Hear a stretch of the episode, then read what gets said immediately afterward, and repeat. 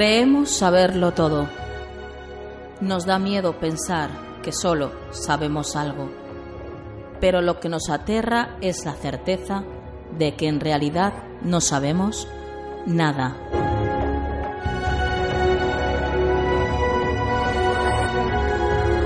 Sígueme por los canales que atraviesan la oscuridad. Remaremos sin descanso. Iluminaremos juntos los caminos de la noche, abriéndonos paso por el canal del misterio.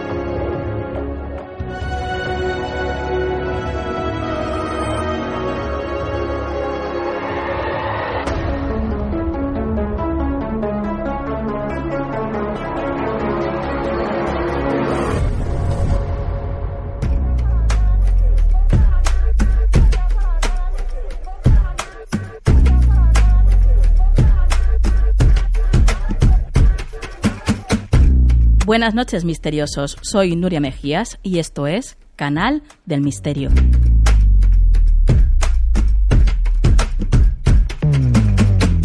Estamos ya preparadísimos para empezar el programa, pero antes de hacerlo quiero comentaros una cosa, quiero daros mi opinión y desde aquí digo no al toro de la Vega y rompesuelas, descansa en paz.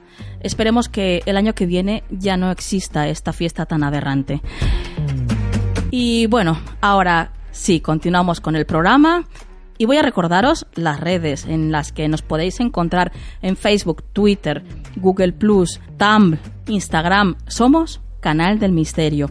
Nuestro email, tu rincón del misterio, arroba gmail.com. Y nuestra web, la cual queremos que visitéis porque sabéis que nos va muy bien eso, vuestras visitas, es canaldelmisterio.com. Y ahora sí, vamos a empezar el programa que ya toca, ¿eh? Así que, comenzamos.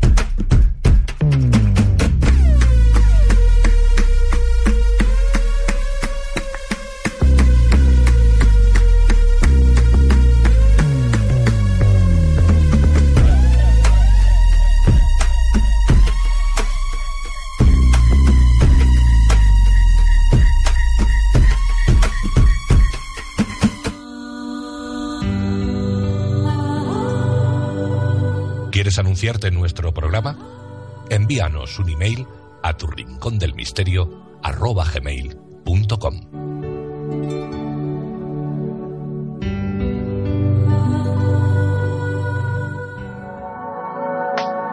Espiritualidad en Canal del Misterio.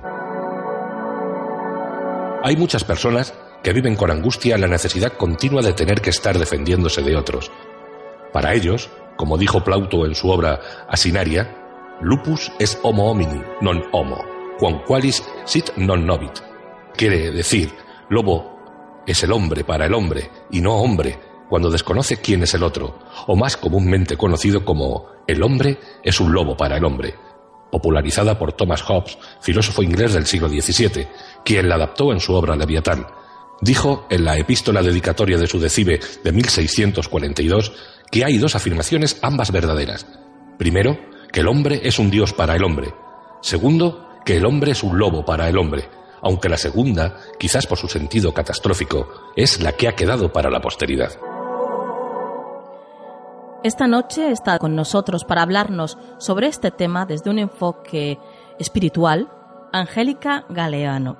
Buenas noches, Angélica, y bueno, bienvenida de nuevo a Canal del Misterio, tu casa. Buenas noches, Nuria. Encantada de estar de nuevo con vosotros. Es un placer tenerte de nuevo en la familia y lo sabes, ¿eh? Lo sé. El placer es mío. Cuéntanos, cuéntanos, porque estamos aquí ya impacientes por saber más sobre este enfoque que quieres darnos. Pues mira, Nuria, esta noche voy a hablaros de algo que estarás conmigo, que puede crear cierta polémica y en el que hay dos posturas bien diferenciadas. Los que creen en que el hombre efectivamente es un lobo para otro hombre y los que lo vemos desde una perspectiva algo más compleja o simple, depende de, cómo se mire.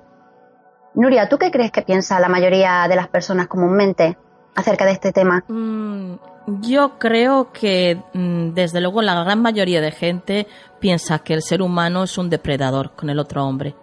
Sí, ¿verdad? Estoy convencidísima. Sí, esto hay mucha gente, ¿no? Que, que lo llama la selva de asfalto. O sea, es así. Hay mucha competitividad y eso crea pues muchísimos, muchísimas guerras y batallas y, y ganas de ser el número uno, ¿no?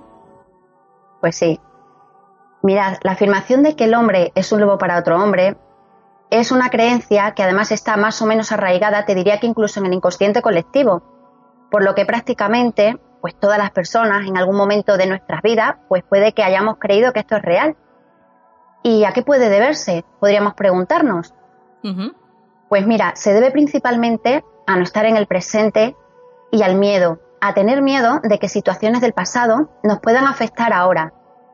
¿Por qué sentimos miedo? Porque nos sentimos vulnerables, y además de ese miedo, podemos incluso llegar a pensar que la vulnerabilidad es una especie de, estigma que nos persigue, que nos hace sufrir y que además nos va a provocar más dolor y más daño.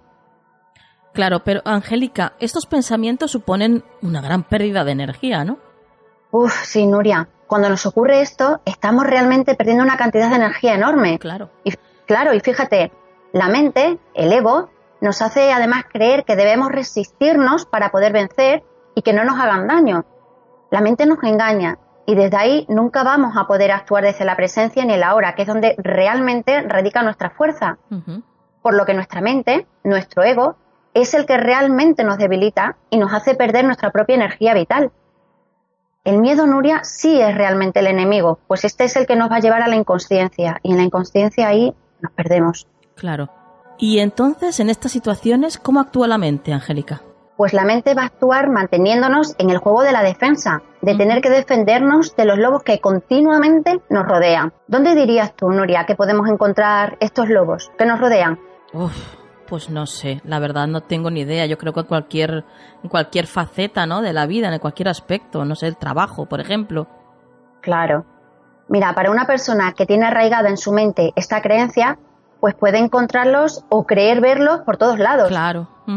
Como dices tú, en el trabajo, en la calle, en los ámbitos en los que te mueves, incluso ahora mismo en la actualidad, se puede encontrar lobos también por las redes sociales, donde mucha gente es donde mayor tiempo dedica realmente a, relacionarse con otros. Sí. ¿Y ahí qué vamos a estar haciendo? Pues vamos a seguir manteniéndonos en el juego de la dualidad, en el que van a aparecer también los conceptos de lo bueno y lo malo, la víctima y el agresor, y que tiene una profundidad tan grande, Nuria, que solo a través de una conciencia expandida, de una visión diferente, más amplia de la realidad, vamos a poder tener una mayor perspectiva de realmente cuál es todo el juego. Pero la realidad es que manteniéndonos en ese juego de defensa, como si estuviéramos en un videojuego, en un partido de fútbol, nunca vamos a poder salir de la oscuridad. Además, ¿qué vamos a conseguir con esto? Pues vamos a crear también más oscuridad para el mundo y nunca vamos a poder salir de esa mentira, de ese miedo. Claro, pero bueno, Angélica, eh, a ver, todo esto está muy bien, pero muchas veces sentimos que hay personas eh, que nos pueden o incluso que nos hacen daño y, eso es una realidad, ¿no? Pues sí, Nuria, estoy de acuerdo contigo. Eh, todos en algún momento hemos sentido esto. Sin embargo, quiero matizarlo. Mira, a mí me gusta decir que el verdadero enemigo es nuestra propia inconsciencia. Esto además pues tiene una doble vertiente. Por un lado, eh, podemos crearnos mediante nuestra mente, mediante esa inconsciencia nuestra, miedos profundos, inseguridades, temores, que se van a convertir realmente en verdaderos enemigos, provocándonos incluso ansiedad, depresiones, problemas emocionales importantes. Muchas veces eh, oímos hablar que nuestra mente es nuestro mayor enemigo y realmente esto es así porque nuestras creencias nos van a llevar a creer una realidad distorsionada que se va a convertir en un obstáculo permanente para conseguir en nuestra vida la paz y la felicidad. Convirtiendo así, como decía, nuestra propia inconsciencia, nuestra propia distorsión de la realidad, en nuestro peor enemigo. Y por otro lado, evidentemente, como bien dice, hay situaciones en que la inconsciencia de algunas personas puede ser tan profunda que es mejor apartarse de ellas. Claro.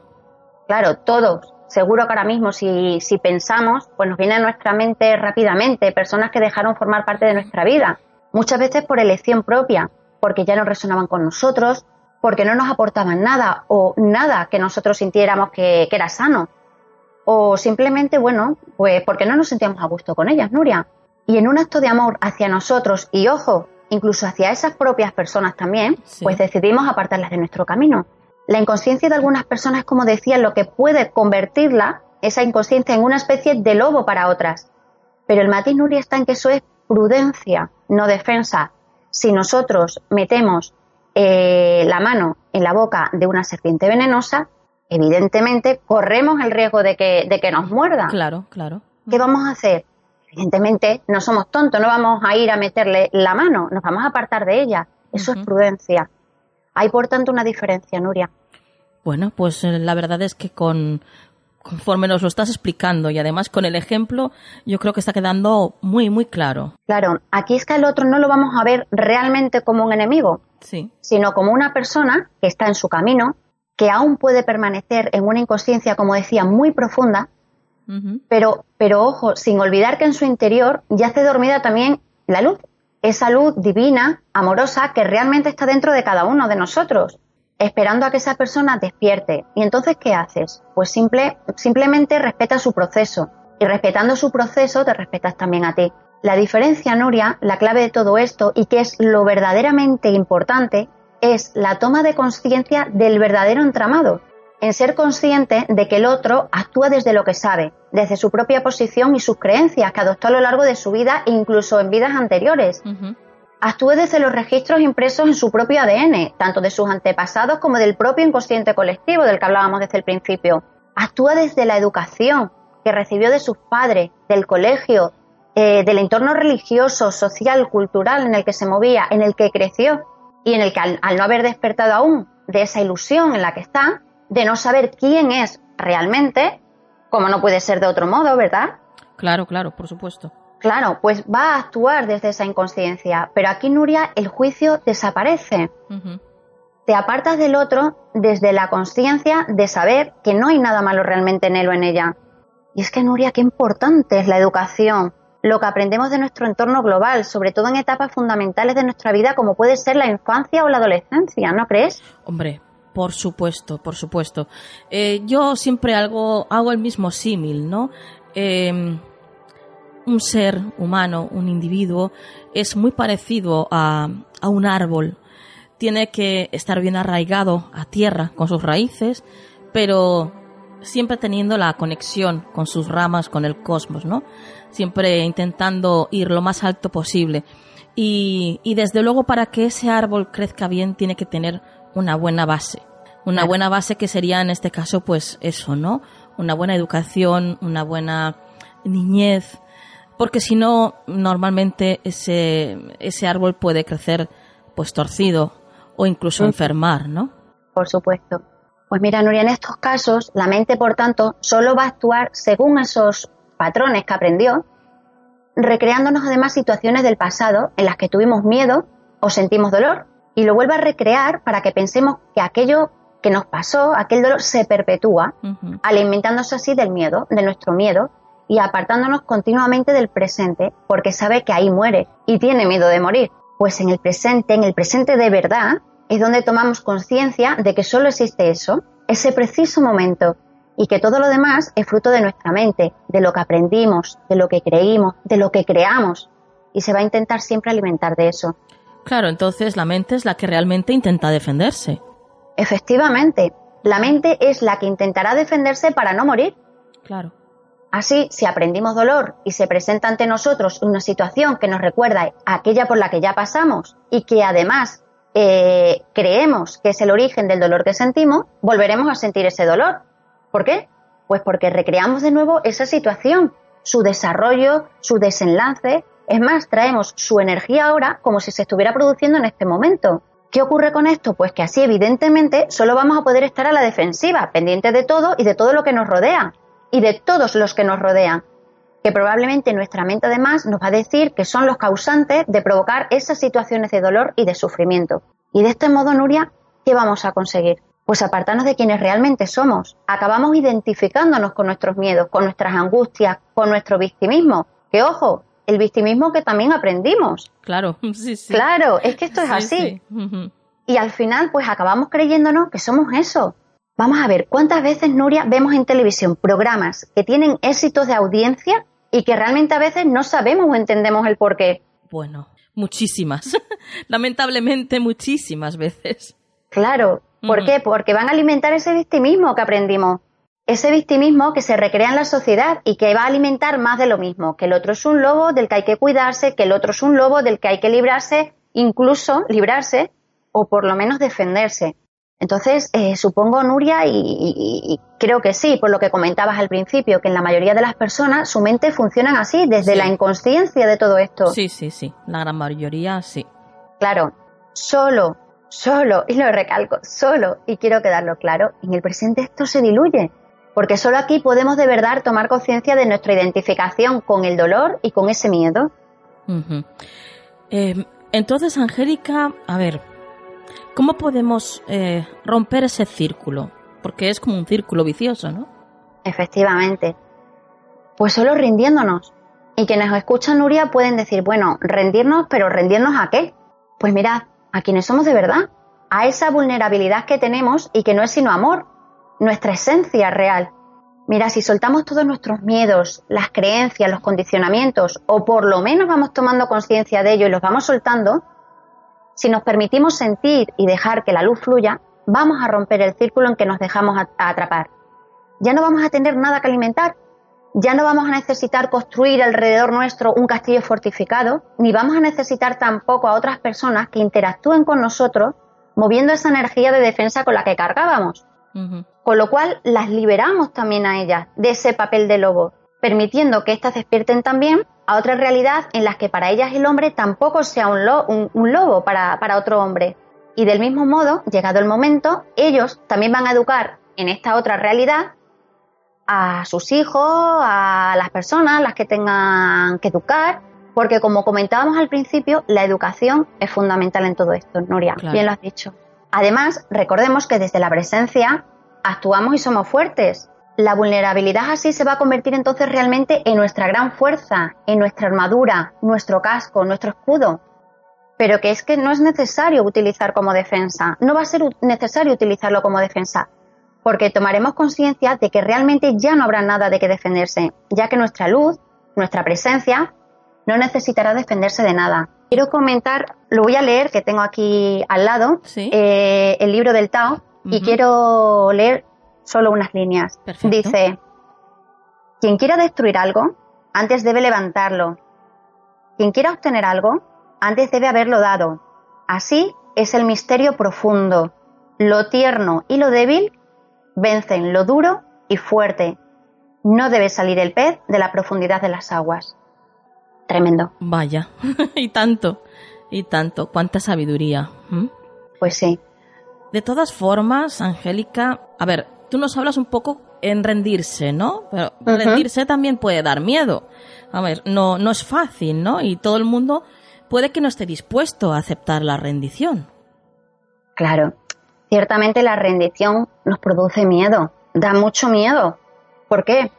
Pues porque es que todo se basa en la educación, porque nos enseñaron a no ser vulnerables, a crear armaduras, a defendernos, ojo, de nosotros mismos, que es lo realmente profundo y de quienes realmente somos, porque lo que nos enseñaban, los que nos educaban, lo hacían también desde la inconsciencia, desde el olvido, pues realmente ellos tampoco sabían quiénes eran. Claro. Y eso, Nuria, pues eh, no puede llevar más que al enfado, a la ira, al miedo y por tanto a la defensa. ¿Cómo no va a enfadar el no saber quién eres? Pues sí, totalmente de acuerdo. Eh, yo creo que es va tan arraigado el no saber quién eres con el sentimiento de estar perdido que que eso crea tanta frustración. Tiene que crear tanta frustración el, no saber cuál realmente es tu camino. Porque claro, si no sabes quién eres, tampoco sabes qué camino tienes que elegir. Claro. Que desde luego tiene que, tiene que enfadar bastante. ¿eh? Claro, es que eh, desde ahí, pues todo el mundo tenía que defenderse, porque nadie recordaba quién en verdad, quién en verdad es, quién en verdad era. Y esta inconsciencia que produce miedo lleva inevitablemente, como decíamos, a educar también en el miedo. ¿Y todo esto a qué nos lleva? Pues a hacer una sociedad en la que nadie recuerda quién es. Una sociedad de borregos que además es fácilmente manipulable, tanto a nivel social como religioso, como económico, y que además esa sociedad pues va a tragar fácilmente con todo lo que creamos que nos ofrecen de fuera y cuya finalidad pensemos que sea la de salvarnos, la de protegernos. ¿Y quién supuestamente nos la va a dar si nosotros mismos no nos la podemos dar porque no sabemos quiénes somos? Pues bajo esas creencias y el no reconocernos serán los que tienen el poder. Porque además es que se lo damos, se lo cedemos al no saber quiénes somos. Con lo cual nos convertimos en una sociedad de borregos. Claro, de, de, borregos y además entonces la idea de que el hombre es un lobo para el hombre, pues lo único que crea es una sociedad, mm, vamos, una jauría de lobos. Claro, pero podemos salir de ahí, de esta creación. Pero como decíamos antes, es en la rendición, en donde aceptas lo que es, aceptas el momento, estás en el ahora, sientes totalmente. Y ahí puedes estar en presencia. Y desde esa presencia es donde realmente puedes actuar. Puedes decir no a situaciones molestas para ti, pero sin crear negatividad, ya sea para ti o para el mundo, y sin alimentar también el ego del otro. Eso es lo importante, decir no a situaciones molestas, a aquello que no quieres, pero sin crear más negatividad. Porque ya demasiada negatividad hay, demasiados lobos hay. Eso es lo importante. Y además con esto invitas también a la otra persona a la misma rendición, a esa luz, a esa salvación. Claro, porque mm, no es lo mismo ser vulnerable a ser débil, ¿no? Claro que no. Ser vulnerable no es, débil, no es ser débil. Si vemos vulnerabilidad, ojo, como aceptación y reconocimiento de lo que uno es y de todo lo que es. Desde ese reconocimiento, desde este punto de vista de, la vulnerabilidad, eh, realmente esto en vez de convertirse en debilidad, se va a convertir en fuerza, en verdad, en poder, luz, en otra palabra, en vida. Claro. Recordemos que estamos programados para no aceptar, para no aceptar ni lograr la rendición, para no ser vulnerables, para no descubrir la verdad, sino permanecer en el miedo, en ese silencio, en la oscuridad. Así, cedemos inconscientemente, como decía, nuestro poder y podemos ser manipulados. Así nunca vamos a poder ser presencia, ni vamos a poder brillar, ni ser la luz que somos, Nuria. Claro, tú hablas mucho, Angélica, de lo de ser presencia o estar en presencia, ¿vale? Pero mm, hay muchos misteriosos que probablemente pues no sepan qué quiere decir este término, ¿no? ¿Qué podemos decir que es realmente estar en presencia? Mm, mira, Nuria, cuando estamos en el presente, en el aquí y en el ahora, de verdad, no, no a nivel conceptual, sino de verdad, sintiéndolo de verdad, no podemos menos que estar en presencia. En presencia estamos fuera de la dualidad, lo cual significa tener una conciencia elevada para tener una visión mayor de todo y por lo tanto estar despierto. La presencia, por lo tanto, no es sino ser plenamente consciente del aquí y del ahora. Qué interesante, Angélica. Qué interesante todo lo que nos has contado hoy sobre esta creencia tan arraigada de que el hombre es un lobo para otro hombre. Bueno, Angélica, eh, ¿quieres eh, comentarnos algo más antes de, despedirte? Pues sí, mira, antes de despedirme, Nuria, eh, me gustaría decir a todos nuestros oyentes que solo desde la conciencia despierta podemos acceder a nuestra presencia y desde ahí nadie puede dañar a nadie. Desde ahí nadie puede ser un lobo para otro. Esto solamente es posible si estamos despiertos. Así que por favor, despierta ya. Solo desde el amor esto es posible. Solo desde la luz Solo desde aquí vas a poder reconocer la verdad, la que permanece oculta dentro de ti. Solo así no sentirás, ni creerás, ni existirán lobos. Tampoco desde ahí vas a educar en esta creencia. Solo así alcanzarás la libertad. Solo así se consigue la paz.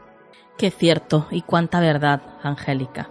Bueno, pues eh, lamentablemente tengo que despedirte ya. Porque tenemos que seguir con el programa, aunque yo estaría horas y horas aquí. ¿eh? Pues sí, pero sabemos cómo es esto y, el tiempo es así. Sí, sí, sí. Bueno, Angélica, muchísimas gracias por todo y bueno, hasta el próximo programa. Encantada, Nuria, de estar con vosotros. Buenas noches y recordad, despierta. Buenas noches.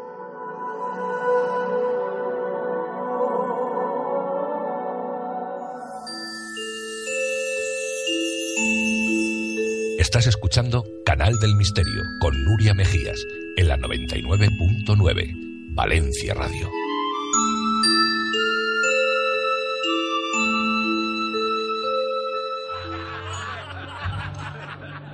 Yo soy William Wallace. Y estoy viendo a todo un ejército de paisanos míos aquí desafiando a la tiranía Habéis venido a luchar como hombres libres. y hombres libres sois. ¿Qué haríais sin libertad? ¿Lucharéis?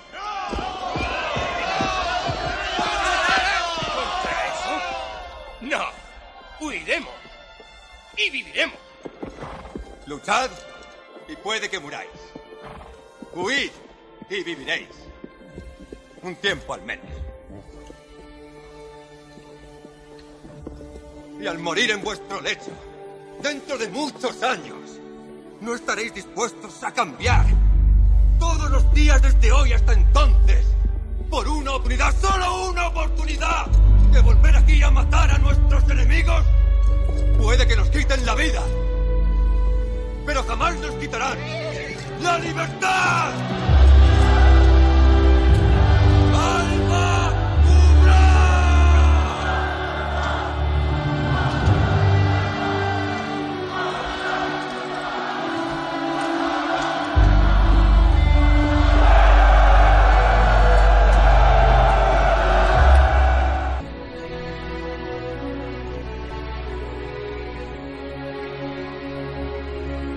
Historia en Canal del Misterio.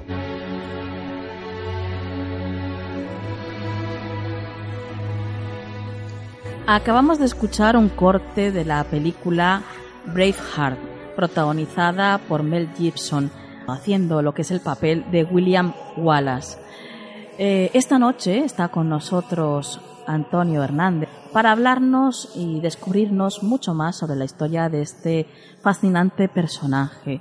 Eh, menuda historia la suya, ¿eh? Antonio, la de William Wallace y por supuesto la de su Escocia natal. Buenas noches, Antonio. Buenas noches, Nuria, misteriosos. Sí, sí, tienes razón. Es una historia verdaderamente fascinante.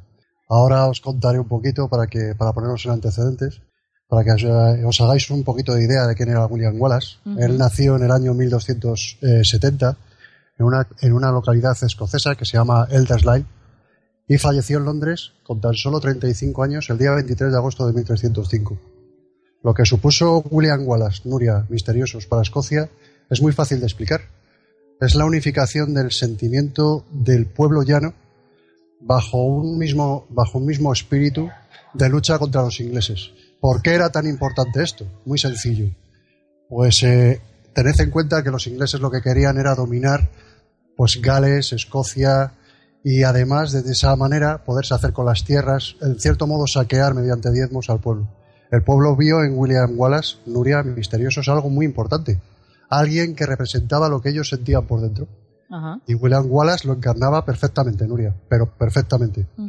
Os voy a poner antecedentes familiares para explicaros un poquito quién era William Wallace y por qué ese sentimiento ¿no? que sentía el pueblo llano. William Wallace era hijo de un terrateniente que no tenía título nobiliario. De ahí que tu- estuviera realmente más cerca que los nobles del pueblo llano, ¿de acuerdo?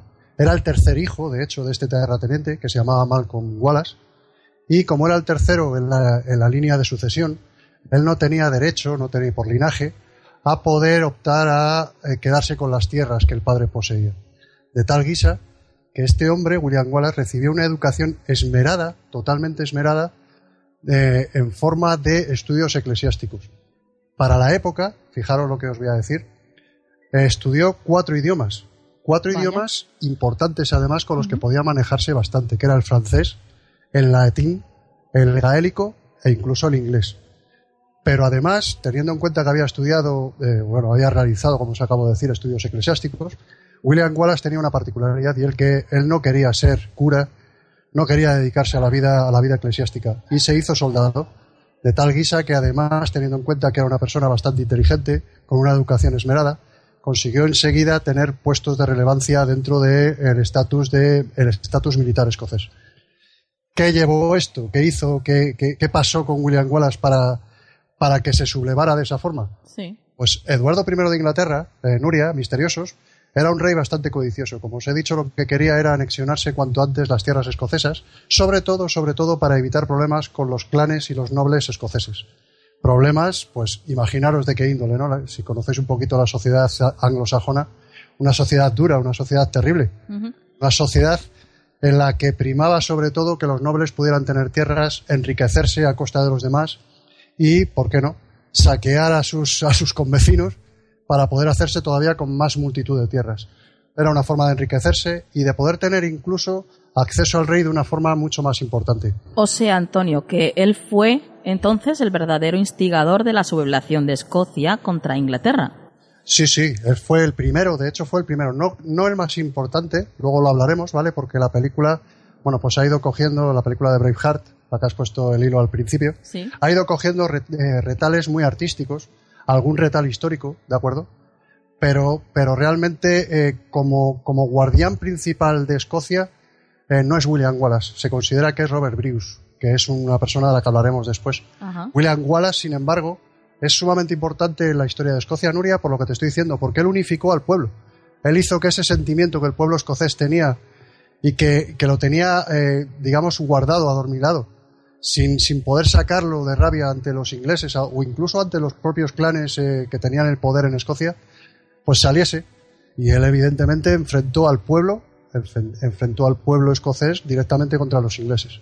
Él, de hecho, fue el primer, el primer guardián de Escocia. Y él también, para que os hagáis una idea, fue el primero que venció a los ingleses holgadamente en una batalla que además es muy conocida, que es la batalla del puente de Stirling. Ajá. La mala suerte que tuvo William Wallace, Nuria, misteriosos, es que unos años después, el mismo Eduardo I de Inglaterra se tomó cumplida venganza, ¿no? según como se mire. Además, una venganza terrible, terrible, cruel. Y eh, venció de nuevo a William Wallace en la batalla de Falkirk. Tal fue la- esta, esta afrenta para- contra los escoceses que evidentemente el pueblo siguió luchando contra los ingleses a pesar de que ya había apresado a William Wallace e incluso eh, siguieron haciendo guerra de guerrillas, es decir, los ingleses estaban muy incómodos en Escocia, no conseguían hacerse bajo ningún concepto con la situación, veían que todo el mundo se les sublevaba, que cada vez que intentaban algo, pues todo eran problemas con los escoceses. Y esto, Nuria, eh, hizo que Eduardo I, que además de ser un rey bastante codicioso, eh, fuera bastante vengativo, el, día que apresó a William Wallace quiso dar un escarmiento a los escoceses y también en Inglaterra para, evitar que sus nobles también se sublevaran. Tal, esto que os voy a contar es muy duro, pero fue así, ¿de Sí. acuerdo? Lo que hicieron con William Wallace fue una auténtica salvajada. Eh, lo que hicieron fue colgarle a una altura determinada del suelo para que eh, no se ahorcase, es decir, para que no acabase muerto, ¿vale? Sí en un estado bastante lamentable con el ahorcamiento, pero todavía estando vivo, esto es fuerte, eh, por favor, quiero que lo entendáis, lo que hicieron fue arrancarle los intestinos vivo y cortarle diferentes partes del cuerpo, Nuria, para eh, dar demostración en muchas de las partes de Escocia, en Aberdeen, en Edimburgo, en bastantes ciudades y en Inglaterra, lo llevaron, de hecho, una parte de William Wallace la llevaron a Londres y las pusieron delante de todo el mundo para que supieran lo que había pasado con el, su- el sublevador de Escocia, ¿no? O con la sea, persona que se había sublevado. una muerte pues ejemplarizante, ¿no? Para el pueblo, para que se dieran cuenta de que eh, esa vía no era la que tenían que tomar, ¿no? Sí, sí, yo creo que fue un aviso, vamos a ver, fue un aviso para navegantes, Sí, ¿vale? sí, fue un aviso para navegantes escoceses, sobre todo para los clanes que, que eran nobles, no solo para terratenientes, pero también fue un aviso que Eduardo I lanzó contra los galeses, que también estaban en un, pequeño pie de guerra contra ellos, Sí. y sobre todo contra sus propios nobles ingleses, que no veían de buenos ojos cómo estaban tratando a Escocia.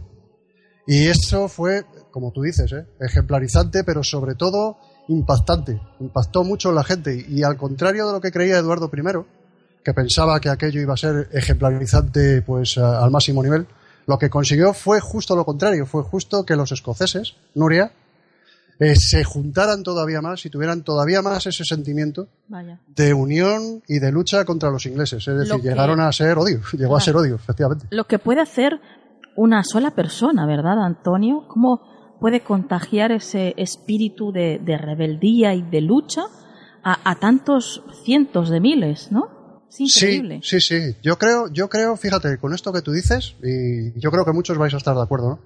Es de, esas- de esos personajes históricos que de vez en cuando surgen, que tienen un carisma tan sumamente elevado, tan sumamente importante, que su sola presencia hace, pues, eh, efectivamente, lo que tú estás comentando, ¿no? Que, que el pueblo que se siente identificado se una y luche, y luche. Tú ten en cuenta que estamos hablando de una persona que cuando, cuando fue ejecutada tenía 35 años. Es decir, que era relativamente joven eh, eh, para poder tener ese, ese inmenso poder entre el pueblo. ¿no?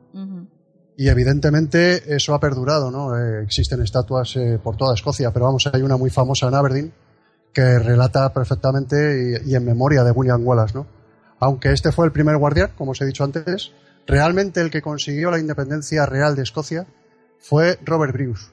Robert Bruce, este señor sí era hijo de reyes y reinó en Escocia con el nombre de Roberto I, ¿vale? Y este desde su posición sí consiguió, sí consiguió luchar contra los ingleses. A la muerte de, a la muerte de William Wallace, digamos que fue el que tomó el relevo. El pueblo ya estaba sublevado. Este es el que tú nos has dicho antes, Antonio, que era el verdadero Braveheart, ¿no? Eso es, eso es, efectivamente. Efectivamente, la historia ha sido, eh, ha sido justa con William Wallace, sin ninguna duda, pero yo creo que ha sido bastante injusta Nuria Misteriosos con Robert Bruce. Robert Bruce yo creo que fue, vamos, además en los libros de historia anglosajones lo narran así, ¿no?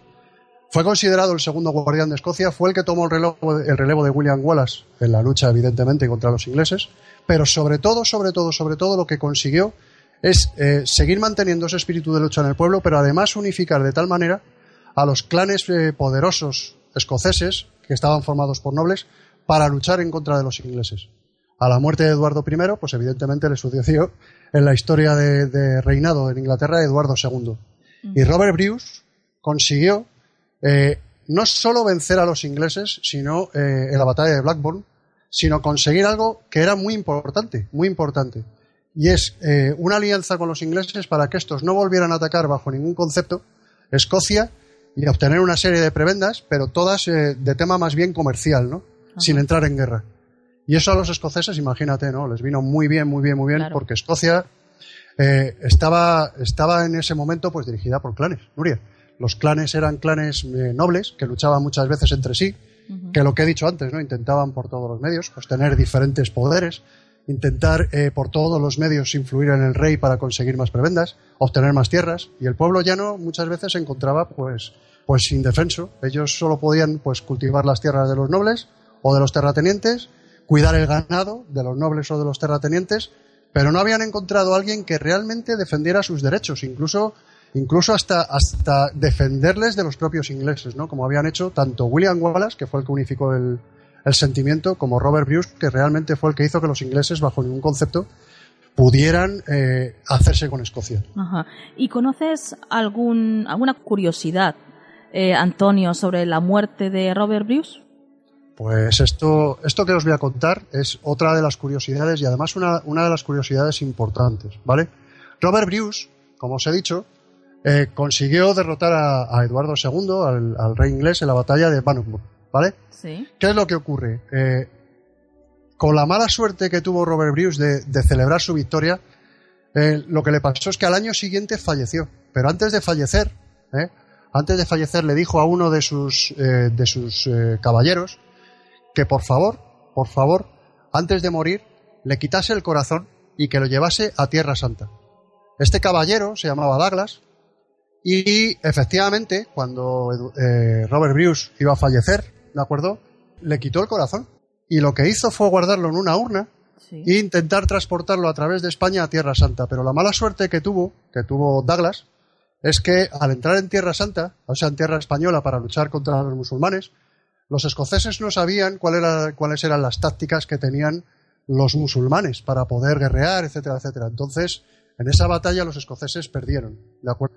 La cajita, la cajita a la que iba el corazón, el corazón de, Robert Bruce, eh, fue abierta por Douglas y exhibió el corazón de su líder, de su rey, diciendo que por favor, una especie de plegaria, ¿no?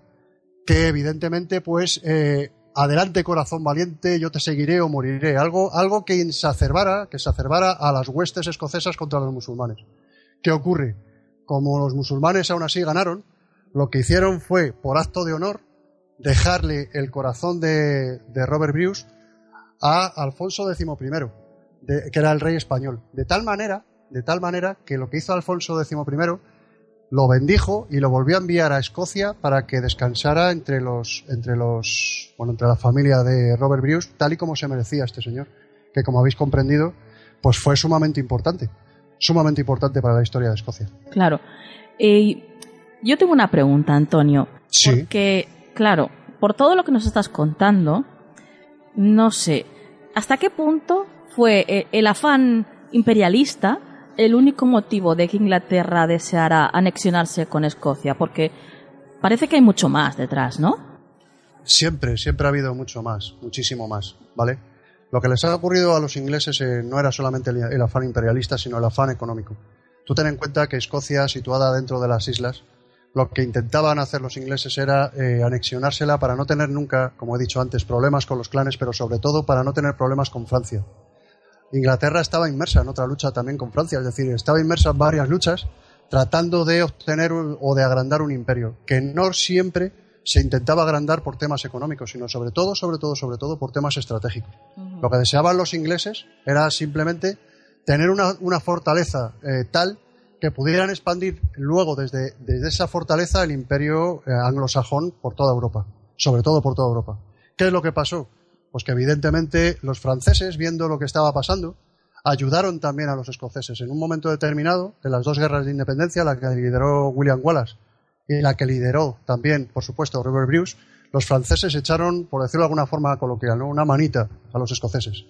Y claro, evidentemente los ingleses sintieron bastante miedo, vieron que esa estrategia que ellos tenían de intentar eh, poner esas fronteras, anexionárselas para no tener que luchar contra nadie, pues en principio no lo iban a conseguir.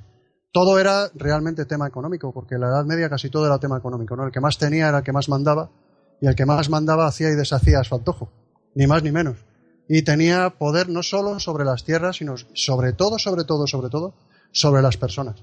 Y esto es importante porque en la Edad Media lo que se hacía para sublevar a las personas era meterles miedo. Básicamente meterles miedo.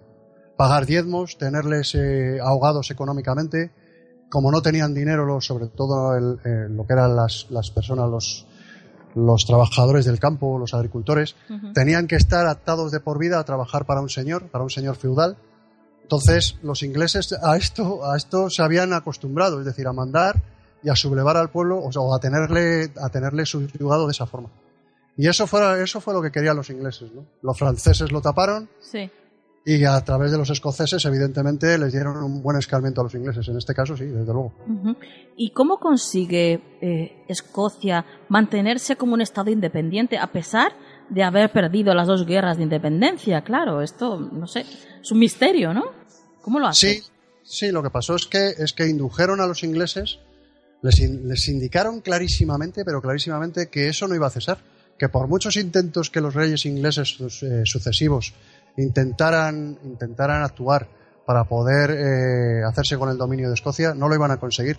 Lo que habían conseguido con todas estas guerras es sublevar al pueblo escocés, hacer que existiera el, el espíritu, porque lo importante de Escocia, Nuria, y es importante esto, ¿eh? es el espíritu. Escocia es espíritu. Eh, si, tenemos que destacar algo de, Escocia, no solo la belleza del paisaje, no solo el don de las personas, ¿no? es sobre todo, sobre todo, el sentimiento que ellos tienen de ser escoceses.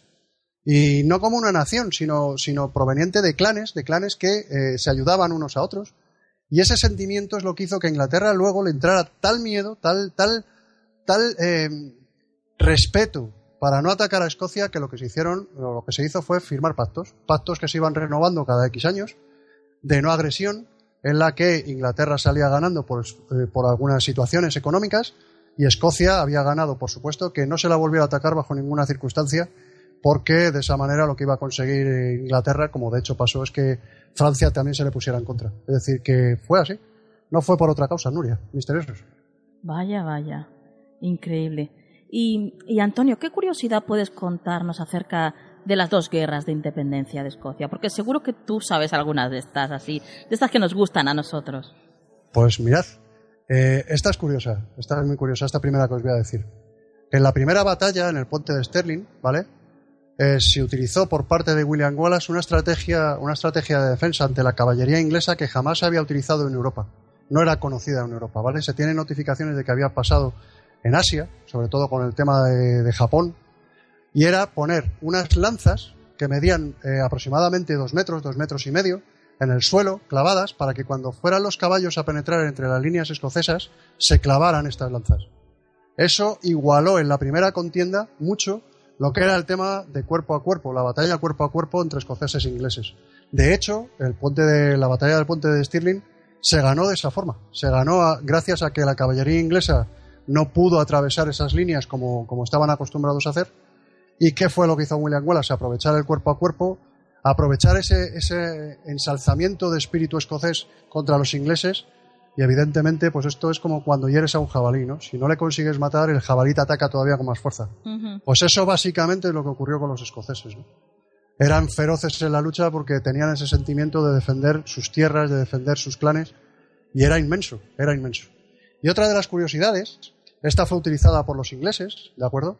Es que ellos utilizaron lo que llamaban los arcos galeses, eh, que luego fueron utilizados por los ingleses. Se lo hicieron como suyos, aunque realmente eran arcos galeses. Estos arcos tenían, a diferencia de los que se utilizaban normalmente, una altura muy superior, eran mucho más grandes, se medían entre un, metro y medio y dos metros de altura estos arcos. Y eh, lo que se tenían que disparar las flechas de lado, porque claro, evidentemente los soldados no eran tan altos para mantener de pie ese arco, ¿vale? Se disparaba de lado. Pero es que además, lo que permitía esa altura de arco es tener una tensión de cuerda muchísimo más fuerte con lo que el disparo de flecha alcanzaba de 89 a 100 metros. Con lo cual, imaginaros, ¿no? En la segunda batalla de Falkirk, pues claro, eh, a sabiendas de lo que estaba haciendo William Wallace con, con los Skiltroms, estos Skiltroms de los que os he hablado, pues eh, optaron por arqueros, arqueros que además provenían también de Gales, mercenarios galeses, que eran bastante buenos, bastantes buenos tiradores, y por supuesto con estos arcos pues la guerra volvió de nuevo a, inclinarse del lado inglés. Esta es otra de las curiosidades. Increíble, increíble Antonio. Y ya para, para finalizar, después de todo lo que nos has contado, que ha sido mucho y bueno, em, ¿tú crees que se entendería actualmente Escocia tal y como es hoy eh, sin que se hubieran producido estas dos guerras de independencia contra los ingleses? No, no lo creo. Y de hecho, te voy a decir más. Eh, William Wallace eh, tiene bien merecido, bien merecida su estatua en Aberdeen. Es muy difícil, como hemos hablado antes, Nuria, yo creo que es muy difícil, ¿no? Es algo.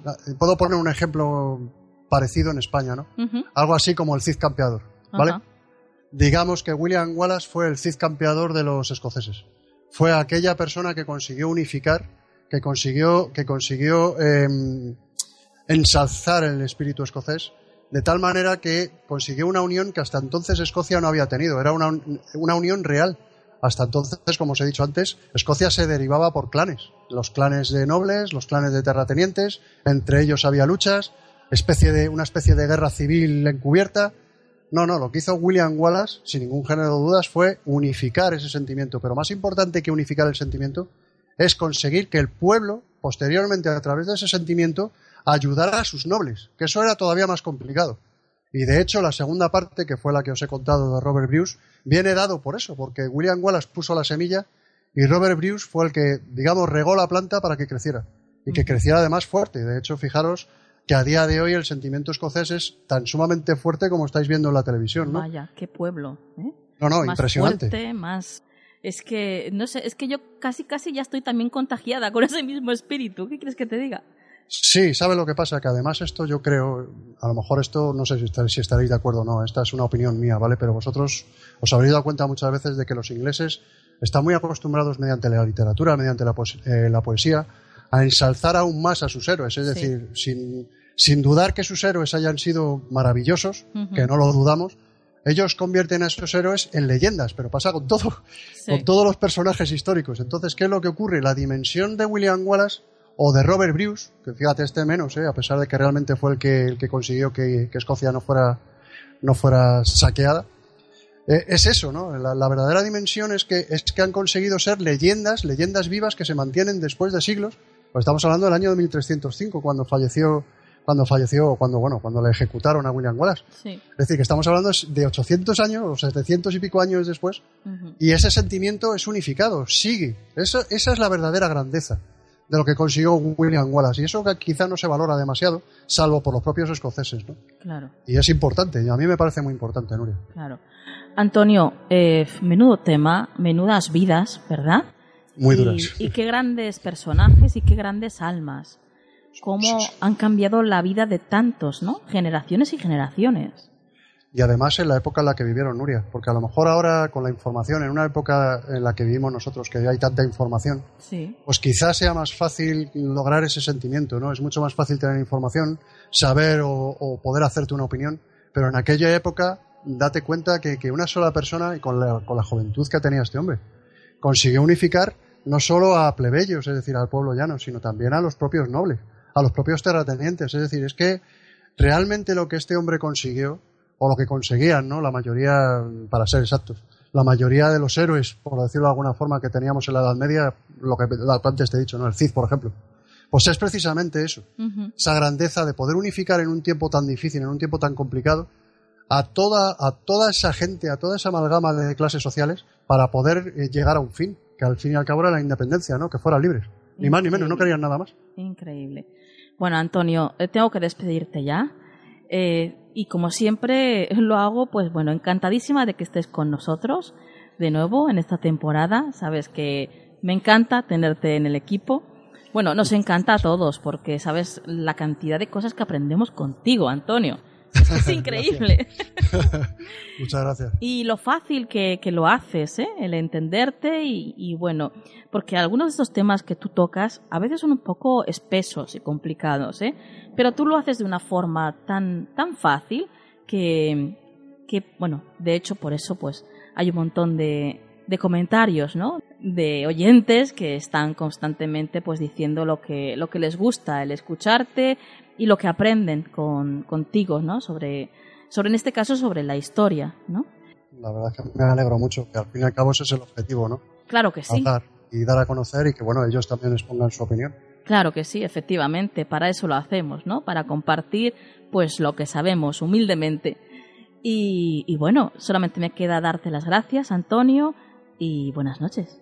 Al contrario, gracias a ti, gracias a vosotros misteriosos por estar al otro lado del aparato y que tengáis muy buena noche todos.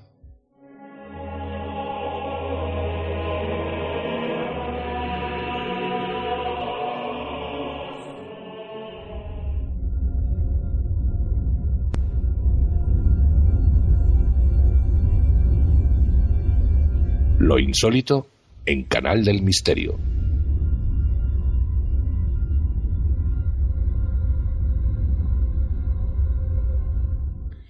Y seguimos hablando de arte y a continuación vamos a conocer un artista que recrea las almas que habitaron lugares abandonados.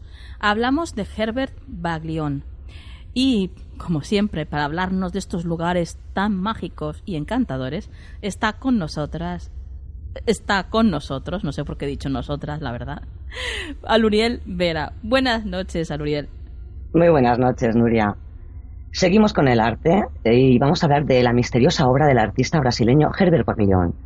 Es un reconocido artista que ha tomado la calle como lienzo para plasmar sus espeluznantes obras de arte. Uno de sus trabajos más turbios tiene como escenario un hospital, un hospital psiquiátrico abandonado situado en la ciudad italiana de Parma. Si ya de por sí un sitio de esta índole puede crear pesadillas por un tiempo, él abarcaba mucho más la sensación de terror incluyendo siluetas y pinturas fantasmagóricas en dicho hospital.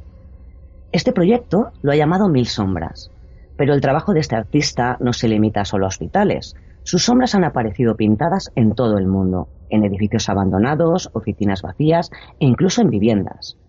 Sus formas fantasmales o en forma de alienígena cuentan las historias de las almas que una vez habitaron los espacios que hoy están abandonados. Bueno, pues cuéntanos sobre, sobre el artista, Luriel. ¿Qué es lo que nos puedes contar de Herbert Baglione? Eh, Herbert Baglione nació en Sao Paulo, en Brasil, en 1700, perdón, 1977, e influenciado por su hermano mayor, comenzó a pintar a la edad de tres años. Sin embargo, sus obras tan diferentes lo han acompañado a lo largo de sus últimos trabajos y le ha merecido el reconocimiento por su particular estilo en la escena internacional. El artista define sus pinturas como una interpretación del caos y la muerte en diferentes culturas. La frialdad, la individualidad y la ciega búsqueda de información son los temas que le han inspirado en sus últimos trabajos. Baglione considera que su trabajo en las calles no tiene ninguna relación con el graffiti y asegura que la calle es el único vínculo que existe entre su trabajo y el graffiti. El artista busca lugares que tengan para él un interés especial, principalmente que exista una cierta armonía para él. La calle, como hemos comentado, es un escenario donde el espacio, eh, sus pinturas y la arquitectura que le rodea eh, puede expresarse libremente. Uh -huh. eh, Baglione vive y trabaja en Sao Paulo, pero constantemente participa en proyectos internacionales en otras ciudades de América Latina, en Estados Unidos y Europa. Hace más de una década que Herbeck se dio a conocer internacionalmente como uno de los principales street arts brasileños y desde entonces ha estado muy involucrado con el movimiento latinoamericano de arte urbano. Sus enormes murales por Sudamérica y Europa plasman una estética monocromática y minimalista que poco a poco se ha ido transformando en un estilo reflexivo y sofisticado, algunos llenos de color y otros son solamente sombras negras. Bueno, ¿y qué artistas vemos muchas veces, verdad? Por la calle vemos gente que pinta de una forma magistral y sin embargo están pintando ahí, en la calle.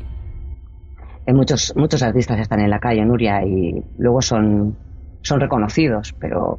O no.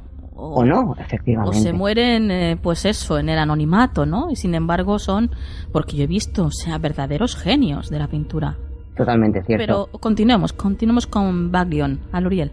Sí, eh, Baglion insiste repetidas veces en su obra a través de dramáticos y icónicos símbolos, como veremos ahora, eh, repite muchas veces estas sombras, las repite continuamente.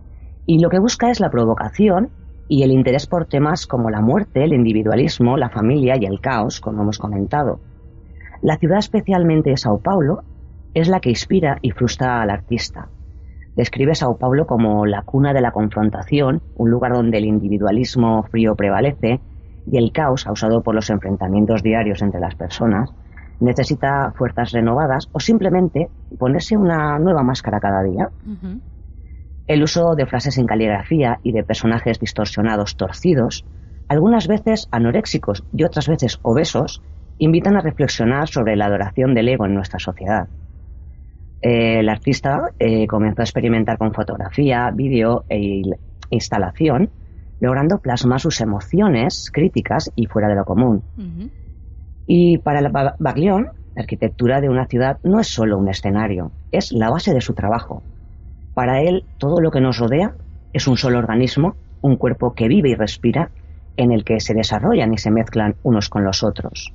¿Y cómo se le ocurre? ¿Cómo empieza su proyecto de las mil sombras, Aluriel? Es, en su visita a Parma, el artista Herbert eh, dibujó sombras en las paredes de un hospital psiquiátrico abandonado, llamándolo el proyecto de las mil sombras. El reconocido artista aprovechó esta localización para continuar con su proyecto, una serie de obras eh, donde pinta siluetas flotantes en suelos y paredes. Esta intervención espacial revelan sombras que salen de sillas de ruedas o entran en puertas con dinamismos y formas singulares para volver a darle vida a espacios que habían caído en el olvido. Nos muestran una realidad que por muy cercana que esté de nosotros, por prejuicios o indiferencia, solemos observarla con cierto pudor y con cierto temor. Estos lugares le permiten utilizar la sombra como un camino único, ya que trae luz al ambiente abandonado, y por eso le puso el nombre a esta serie como El camino que el alma toma. Eh, estos trazos pueden recordarnos a los realizados por Goya en sus famosas pinturas negras, figuras amorfas, y cuyo espíritu trata de huir del espacio donde se encuentra. Y para el artista, para Herbert, eh, le sirven para reflejar el dolor y la ansiedad de los internos que vivieron en este lugar. El artista explicó para la prensa eh, que había estado haciendo la sombra desde 1999, periodo durante el cual también comenzó a, a fotografiar con una cámara analógica Nikon, y que en este momento su idea era la de explorar la fotografía más allá de una simple captación de sus ilustraciones, y que su intención era mejorar la manera de ver las cosas y de interpretar la pintura en diferentes ambientes. Es decir, él quería plasmar sus obras, pero en pintura. Pero tardó muchos años en plasmar la, idea en realidad. 15 años, Nuria, tuvieron que pasar para que la idea de, de, estas mil sombras dejaran de ser un proyecto de trabajo y se convirtieran en una realidad. Wow, pues 15 años ya son, ¿eh? Son mucho tiempo, sí. Eh, también tiene un, eh, un, especial interés en la búsqueda de lugares que, donde nunca ha trabajado antes, como un jardín del siglo XVII en la ciudad de Le Rochelle, en Francia, unas ruinas, una iglesia del siglo XVI en la ciudad de Les Survel, en Francia también, un complejo hospitalario bajo tierra en York y en Frankfurt, y Obetuari, el proyecto más reciente, presentado en el Museo de Arte Contemporáneo de Bogotá en agosto en el año 2012. Ah, pues háblanos de, este proyecto, de Obituary. Este obituary o anuncio de muerte, como lo llama el artista, es una exposición que integra obras inspiradas en la muerte, la imperfección humana y el renacimiento. Una serie de fotografías intervenidas y pegadas en forma de círculo muestran los rostros de personas con alas, colas y cuernos de, de demonios. Estas representaciones del demonio se entrelazan con la vida personal del artista, es decir, en otras palabras, hace referencia a un hecho de su niñez, donde él dibujaba en las fotos de su familia, y encima de las fotos, y que por lógica a sus padres pues no le parecía un acto moral ni correcto. Eh, el diablo solo podía estar entre las páginas de las novelas, revistas, cuentos o mostrarse en las películas. Por otro lado, los círculos que Herbert realiza en la exposición tiene su significado. La intención es mostrarnos eh, o dar a entender el proceso por el que su obra ha pasado. Un proceso de cambio, de nuevas formas y técnicas y de encontrarse con un trabajo de la forma más visceral y más personal, es decir, eh, de madurar artísticamente. Obituary cierra con una serie de fotografías que fueron realizadas junto al fotógrafo Fabio Stacci y tituladas Proyecto Negro, la intención principal de los artistas brasileños es explorar la provocación por medio de la fotografía. Una de las series en las que trabajan busca sacar los dibujos de Baglione y plasmarlos en, otro plano más realista, además de plasmar la crudeza y la fuerza de las imágenes. Claro, claro. Eh, Proyecto Negro explora el lado oscuro de estos artistas y deja al descubierto una serie de tabús que son planteados por la sociedad y qué mejor manera que hacer eco desde la fotografía. Siguiendo con este proyecto, con el obituary y la representación de la muerte, en este caso es la muerte de una etapa en la carrera artística del artista de Baglione y una transición exitosa del artista de calle a las salas tradicionales. Es decir, un cambio total que ha habido realizando en sus últimos años. Qué suerte, ¿verdad? Tienen a Luriel los artistas, eh, teniendo esa vía de escape que tienen con la pintura o, no sé, con la música o con la escultura.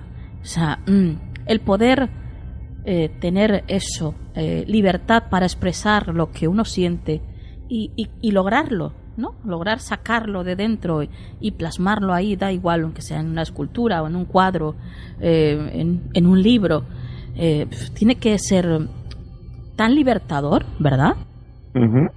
La verdad es que sí. Eh, bueno, es que nos pasa a todos, ¿no? Cuando, por ejemplo, escribes o, haces o dibujas, ¿no? Nos decías que, que, se exhibían en, en, una sala de exposición, ¿no? La, se llegó a exhibir Obituary.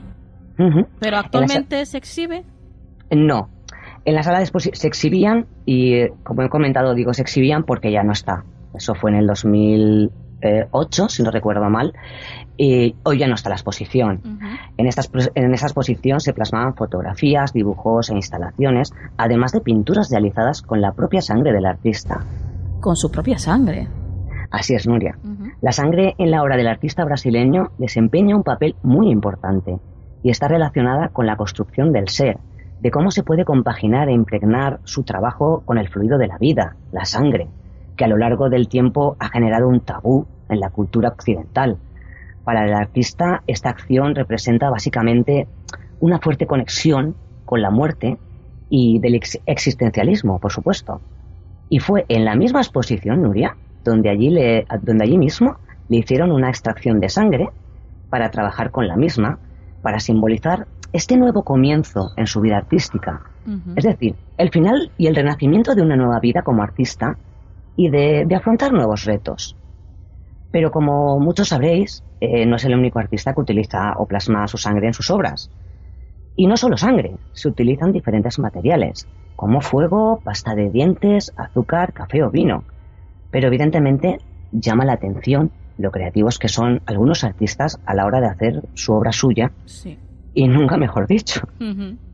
Eh, muchos artistas aseguran poner su sangre, sudor y lágrimas en su trabajo. Pero si hay uno que marca la diferencia, es Vicent Castilla. Vicent Castilla lo hace literalmente, pinta solo con su propia sangre.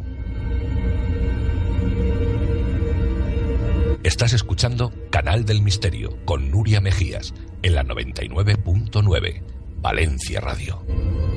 El pintor mallorquino Vicente Castilla solo pinta con su propia sangre, Nuria. Este artista de 33 años dijo en una entrevista para la prensa que en sus primeros experimentos con este medio, con la sangre, un día se le ocurrió que quería estar realmente unido a sus cuadros. Quería, textualmente hablando, conectar su trabajo al más íntimo nivel. ¿Y cómo se le ocurrió hacerlo? Pues yendo a lo más íntimo, su sangre, a lo más profundo de su ser. Dijo que todo lo que tiene se lo ha ganado con el sudor de su frente, pero desde luego en cada obra deja algo más profundo que su sudor.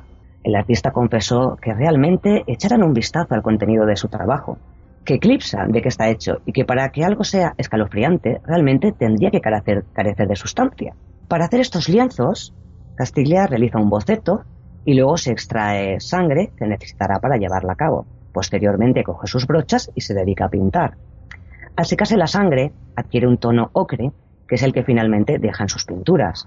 La sangre humana contiene óxido de hierro, un pigmento que se halla en muchas pinturas tradicionales y que surge de forma natural en el, mineral del hierro y en el óxido común. Claro, la reacción del público en el pasado mm, sí que ha sido abrumadoramente positiva, confesó el artista. Dijo que no descarta que algunas personas pudieran encontrar su opción aterradora y que para otras desagradable o ingeniosa. También tenemos que decir que personalmente, eh, si las vemos, tiene unas obras preciosas y si no se sabe qué sangre, lo digo para los más pudorosos, sencillamente son unas obras maravillosas, llenas de color rojizo, aunque con mucho mensaje, Nuria. Las pinturas de Castilla son monocromáticos cuadros de un solo tono. Sus temas de trabajo dominantes expresan la vida, la muerte y la condición humana, e incluyen la fugacidad del hombre, las trampas de la, mortalidad y la superación de dificultades insuperables.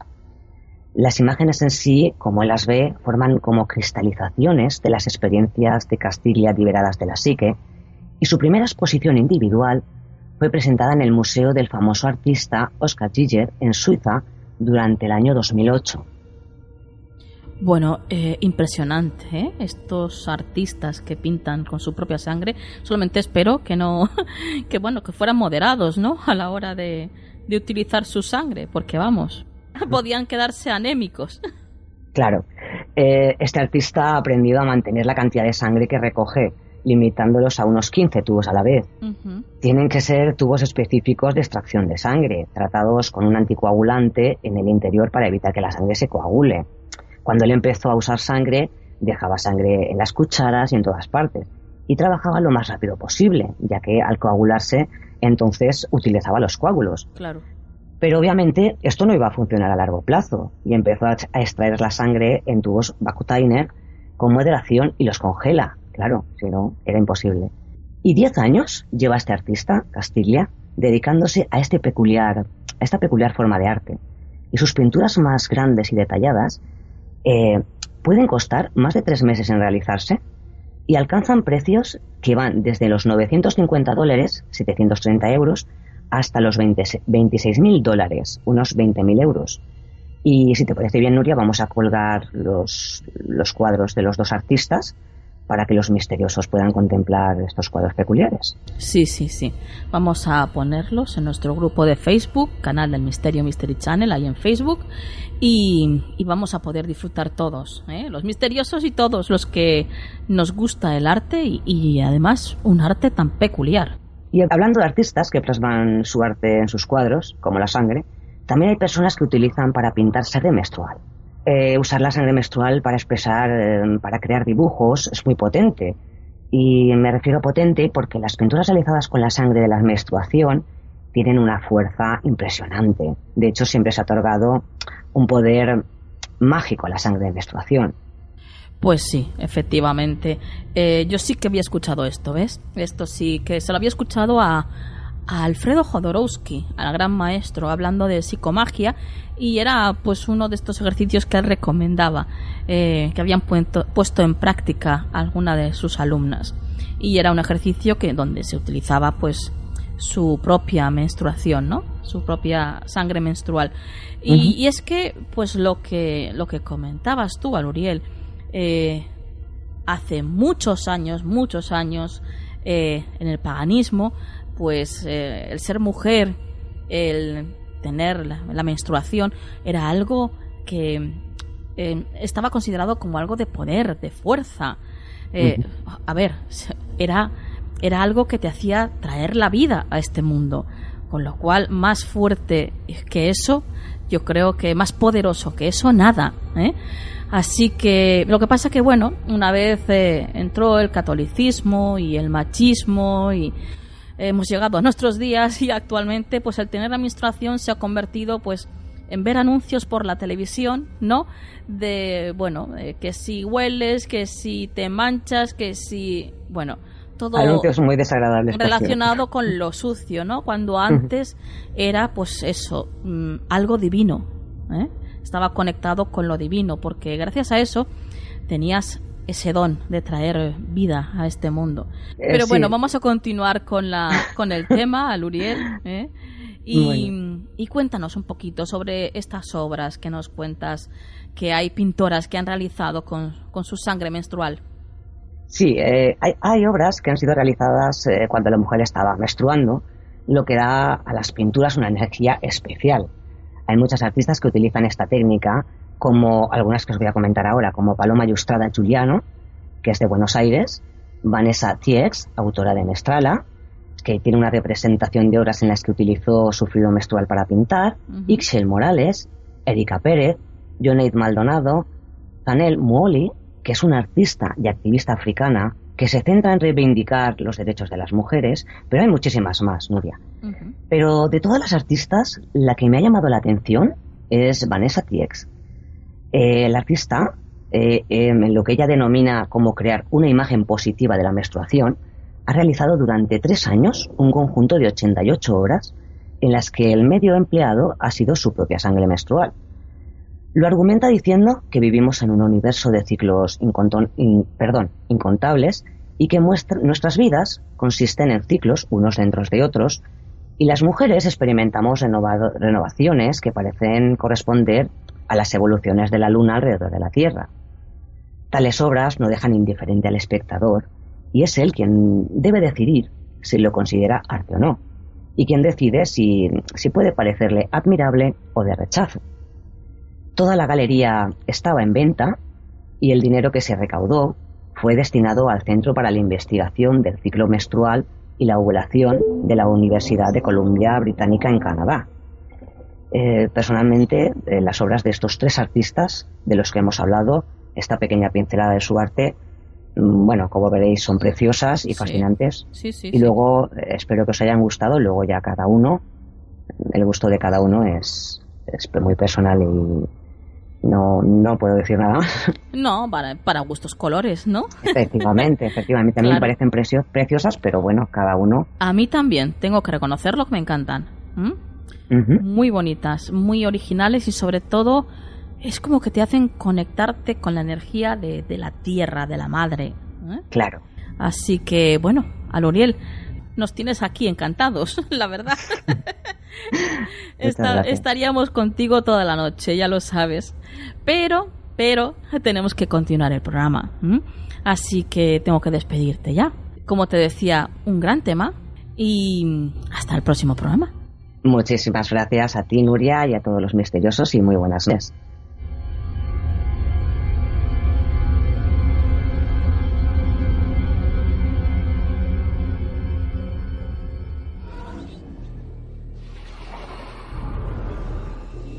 Estás escuchando Canal del Misterio con Nuria Mejías en la 99.9 Valencia Radio.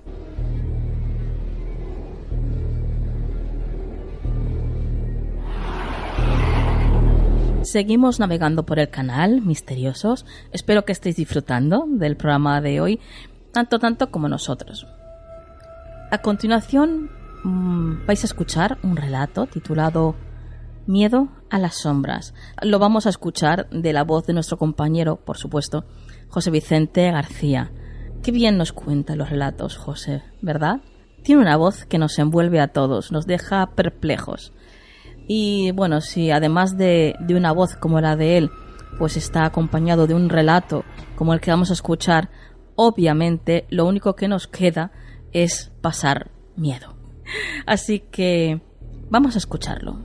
Miedo a las sombras.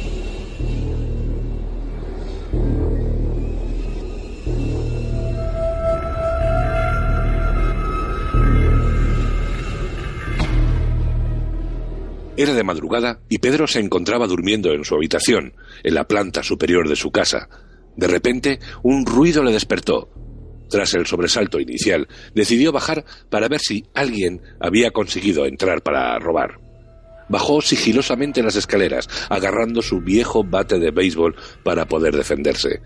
Una vez en la planta baja, pudo comprobar que no había nadie, por lo que finalmente decidió encender la luz y comprobar que todo estaba perfectamente cerrado. ¿Se ha tratado tan solo de un sueño? pensó para su interior.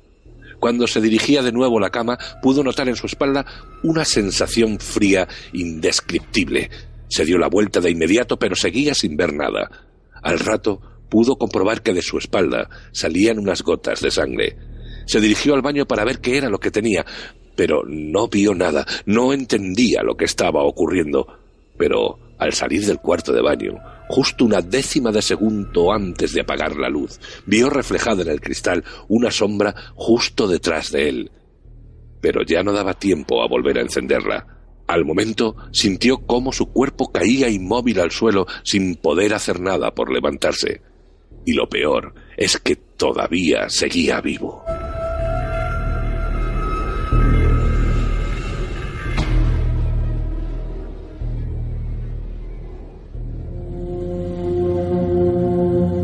Conspiración en Canal del Misterio. La incertidumbre que nos rodea ahora mismo, tanto económica, social, política y militar, así como la poca sensatez a la hora de distribuir información a nivel global, ha desembocado que en esta ocasión sí que coincidan diferentes mensajes en torno a la fatalidad de un final catastrófico del planeta en el 23 de septiembre de 2015. Como veremos ahora, se han hablado de diferentes teorías en las que se habla de que el fin del mundo podría darse en esta fecha. Y para hablarnos de esto, está aquí con nosotros nuestro compañero Luis Pisu para, bueno, pues esclarecer ciertos puntos. Buenas noches, Luis.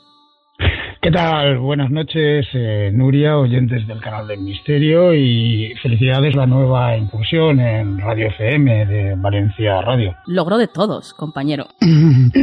bueno, en eso estamos, en, despertar mentes. Eh, la pregunta, yendo al tema ya directamente, Luis, la pregunta sería, eh, ¿podemos tener motivos para estar realmente preocupados?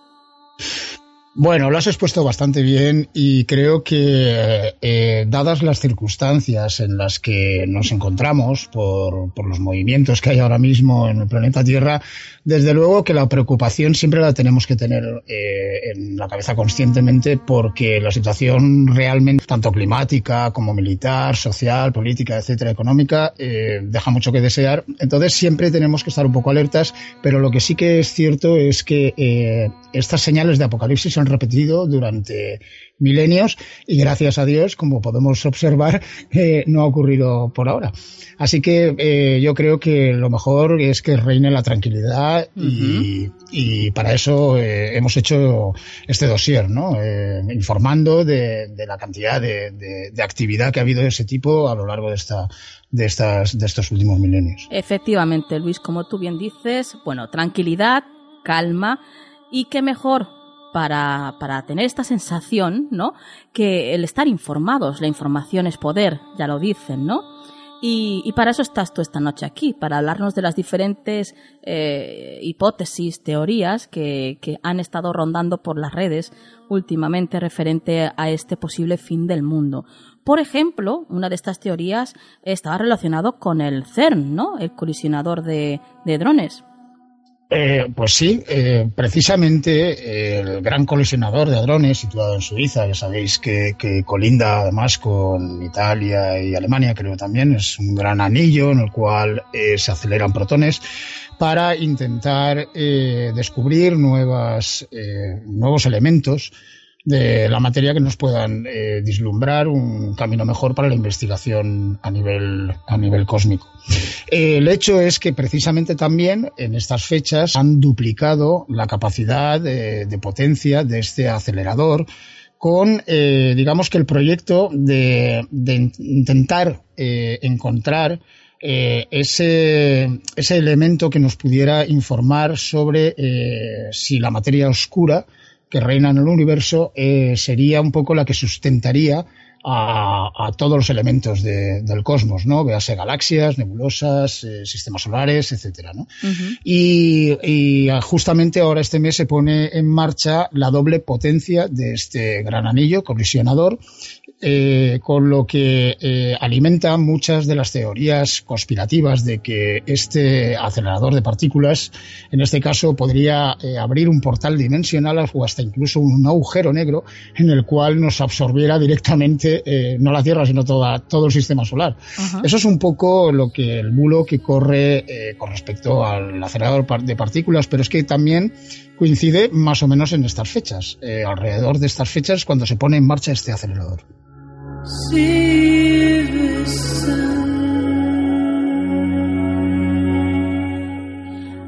La siguiente teoría de la que vas a hablarnos, Luis, eh, tiene que ver con la luna, eh, concretamente con las cuatro lunas de sangre. Bueno, eh, sí, esto también desde, precisamente desde el año pasado se ha hablado mucho, también por las redes de Internet, y precisamente eh, no va a coincidir exactamente el día 23, pero sí el día 28. Eh, tenemos que estas cuatro lunas de sangre vienen de una, de una especie de leyenda mm, dentro de la tradición hebrea, en la cual se decía que eh, al final de, este, de una triada de cuatro lunas de sangre, eh, posiblemente iba a venir una, un apocalipsis o el día del juicio final. Pero como, como vamos a ver, eh, un poco está lejos de la realidad este tipo de cosas, ¿no? Porque, eh, mira, por ejemplo, las fechas de esta luna, de estas lunas de sangre, empezaron en abril del 2014 y las cuatro se van a repetir hasta el día 28 de septiembre. Las lunas de sangre son eclipses lunares en los cuales la sombra del Sol la sombra de la Tierra, perdón, en este caso, se refleja en la Luna de tal manera que por la incidencia del ángulo, eh, la Luna llega al reflejo de la atmósfera terrestre, que en este caso sería de un tono más rojizo. Esto en realidad es el fundamento de, de por qué nosotros vemos la Luna de color rojizo.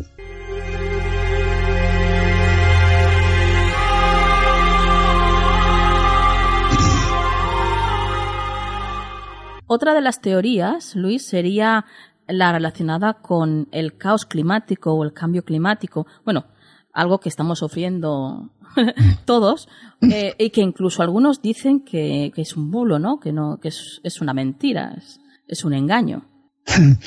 Eh, me hace gracia, me hace gracia que me digas eso porque también, también eh, con círculos familiares muy cercanos tengo también grandes discusiones para intentar demostrar que de verdad el cambio climático, no el cambio climático en sí como, como la palabra que, que distingue a, estos gobiernos que están empezando a hacer algunas reuniones que luego no tienen eh, ninguna finalidad, ¿no?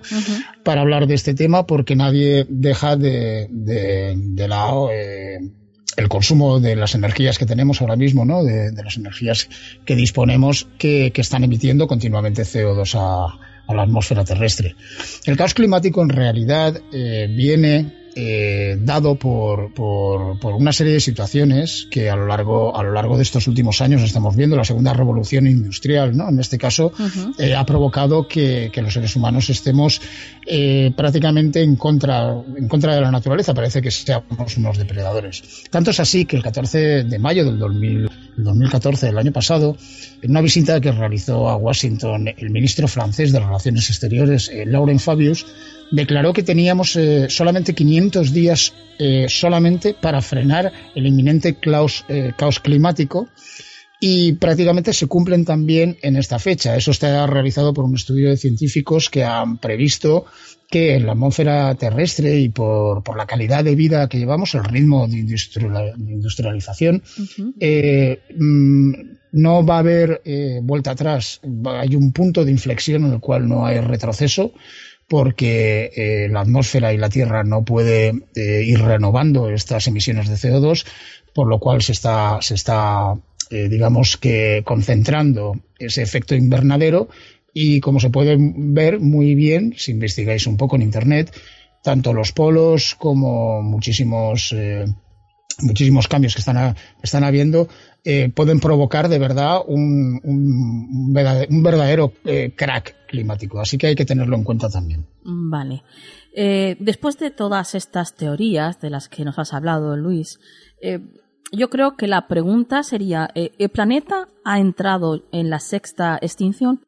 Pues eh, sí, Nuria, parece, parece ser que según estudios científicos eh, han habido cinco grandes extinciones en el planeta Tierra a lo largo de, su historia y por los datos que tienen estos científicos afirman que sí, que hemos entrado en la sexta extinción. Esto es lo que puede asustarnos un poco más, por eso al principio del programa decíamos que, no hay que tener miedo, pero sí que hay que ser conscientes eh, de lo que está sucediendo.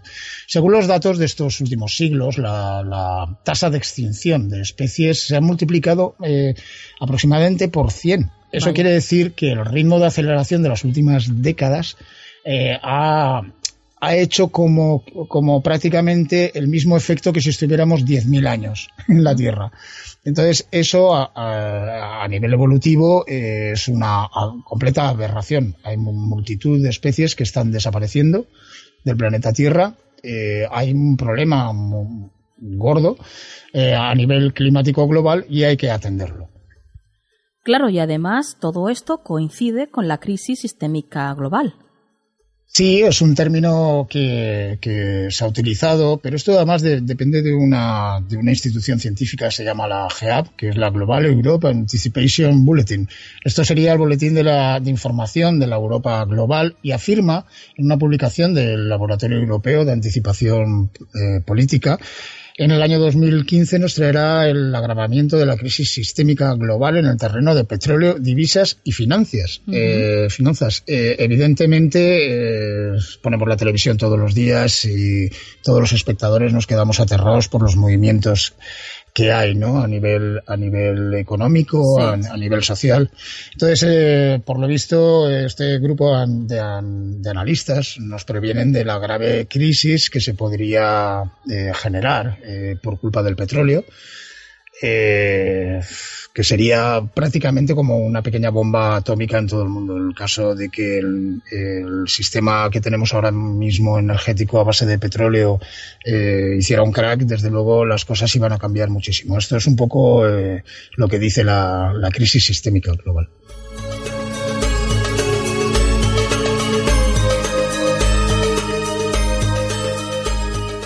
Y paralelamente a todo esto, además, eh, también se han dado pues diferentes avistamientos de cometas o meteoros eh, en todo el mundo en estos últimos meses.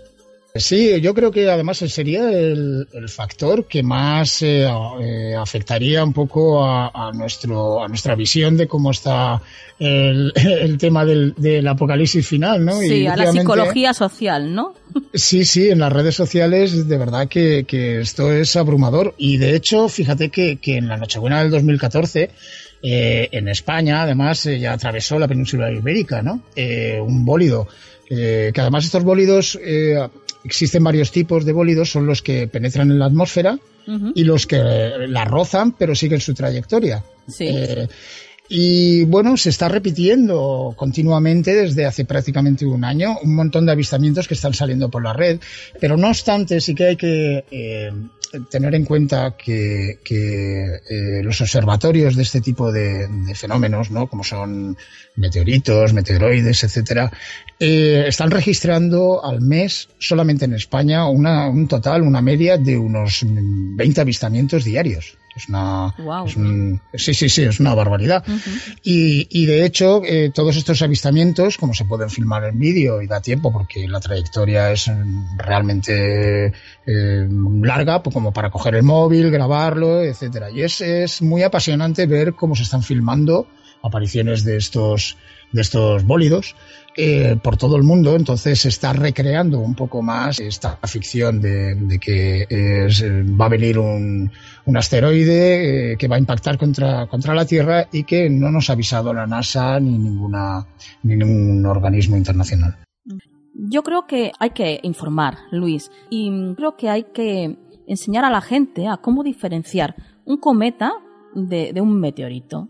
Ah, bueno, eh, sí, la parte, la parte científica siempre es buena y didáctica, ¿no? Desde luego, eh, contamos siempre con, con, con nuestras, eh, con nuestros apoyos científicos, ¿no? Para determinar cómo son las cosas y desde luego, eh, sí que, sí que conviene recordar que el asteroide es un cuerpo relativamente pequeño, no es activo y es rocoso, pero normalmente orbita alrededor del Sol. Eh, como por ejemplo hay uno muy conocido que se llama Ceres, es un asteroide que está entre la órbita de Marte y Júpiter. Y bueno, estos asteroides eh, pertenecen a un cinturón de asteroides que hay justamente entre estos dos planetas, entre Marte y Júpiter, y eh, ese cinturón de asteroides posiblemente fue por la destrucción de algún planeta o algún objeto que había eh, orbitando el sistema solar y que hace milenios desapareció por un impacto. ese cinturón de asteroides normalmente está estable, pero sí que nos llegan a la Tierra diversas partículas de esos asteroides. Eh, vamos, a, vamos a hacer la descripción cortita de lo que sería un cometa. Un, cometa, eh, para diferenciarlo, sería un cuerpo pequeño constituido por hielo y roca que que la luz de que la, luz del sol suele vaporizar. Entonces es cuando ve, observamos esa pequeña colita dentro de los cometas cuando se ven. Y es producido por eso. Luego eh, creo que deberíamos de, también saber qué es lo que es el meteoroide. Un meteoroide es una pequeña partícula de esos cometas o de un asteroide pero aproximadamente entre unos 10 eh, milímetros y, más o menos unos 50 metros, ¿no? Eh, sería lo que se denomina meteoroide. Y estos sí que orbitan alrededor del Sol, con lo cual, pues por cualquier eh, anomalía o por cualquier fallo del sistema de distribución de la órbita, puede rozar la Tierra. El meteoro, en ciencia, lo llaman a, al fenómeno de luz que ocurre cuando el meteoroide, que es el, pequeñito este que decimos que es de, milímetros hasta 50 metros, eh, atraviesa la atmósfera y entonces se evapora. Entonces es lo que causa eh, las, famosas estrellas fugaces. Esas que tanto nos gustan para pedir deseos. Pues eso. Y luego eh, ya lo que definitivamente lo que sería un meteorito. El meteorito es el que sobrevive a la atmósfera, al impacto de la atmósfera y entonces eh, eh, llega directamente hasta la Tierra, incluso provocando grandes cráteres. Eso es un poco eh, la nomenclatura que utilizamos para describir esos objetos y así poder diferenciarlos claramente. No es lo mismo un asteroide que un meteorito. Claro. bueno, cuánta información nos das, Luis. Qué gozada. Nos encanta aprender contigo, ¿eh? Quiero que lo sepas. Muchas gracias, para eso estamos.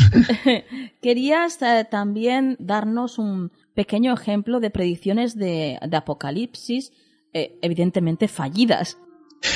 Sí, eh, por supuesto. mira, si nos vamos eh, directamente a, la edad un poco más hacia atrás, ¿no? Vamos a ir en retroceso y ya en la historia de antes de Cristo, alrededor del, del 741 antes de Cristo, se creía en Roma que sería destruida 12 años después de su fundación por medio de, unas leyendas que vieron. del año 100 al 120 antes de Cristo, eh, ya nos metemos en el tema religioso, Jesús de, de Nazaret además predijo la llegada del juicio final en una generación después de su muerte que eso está escrito en, la Biblia y tampoco se ha cumplido.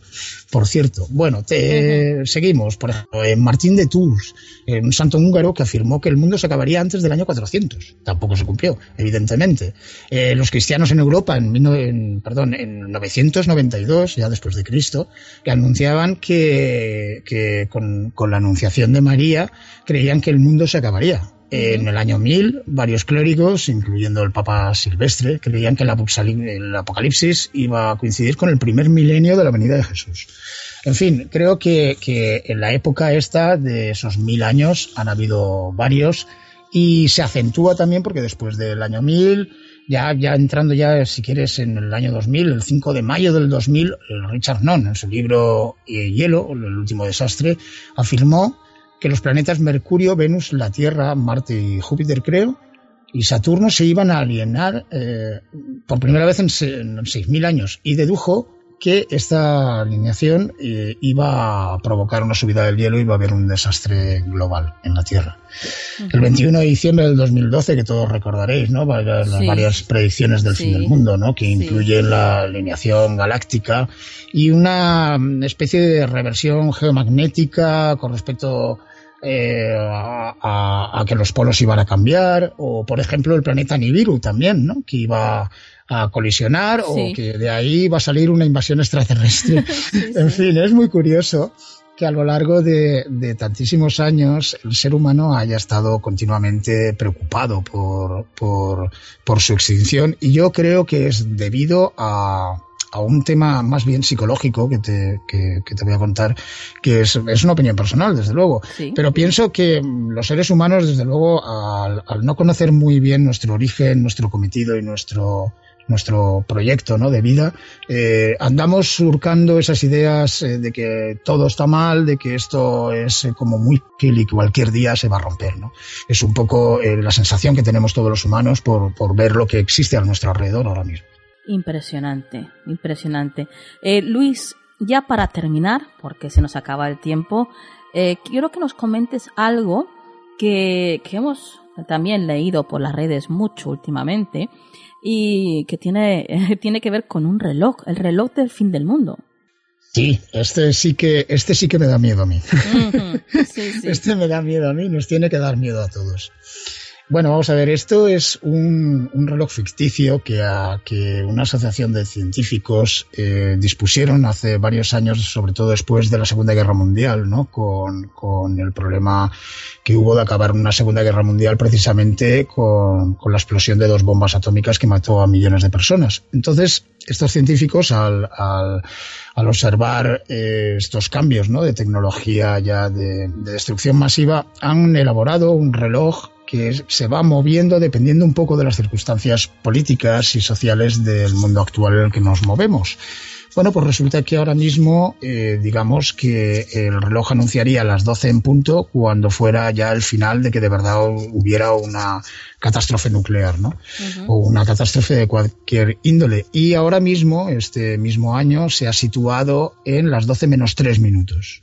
Quiere decir que la manecilla de los minutos eh, le queda más bien muy poquito para llegar a ese eh, supuesto 12, eh, que sería el anuncio de que ya no hay vuelta atrás y que el apocalipsis, en este caso por medio de mm, seguramente mm, armas nucleares, etcétera, sería el final de, de la vida en la Tierra.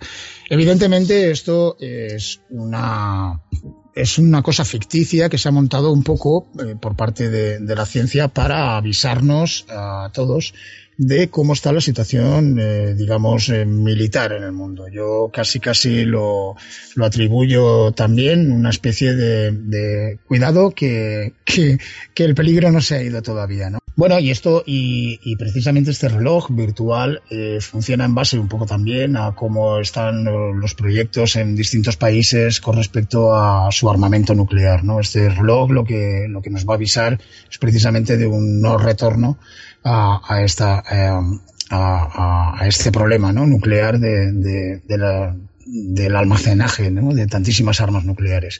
Eh, también es cierto que, que a partir de a partir de la Segunda Guerra Mundial se acabó con dos bombas nucleares y precisamente el país que, que lanzó estas bombas nucleares son los que ahora enarbolan la bandera de, de ir eh, buscando armas de destrucción eh, masiva en países donde, donde, donde no existen, ¿no?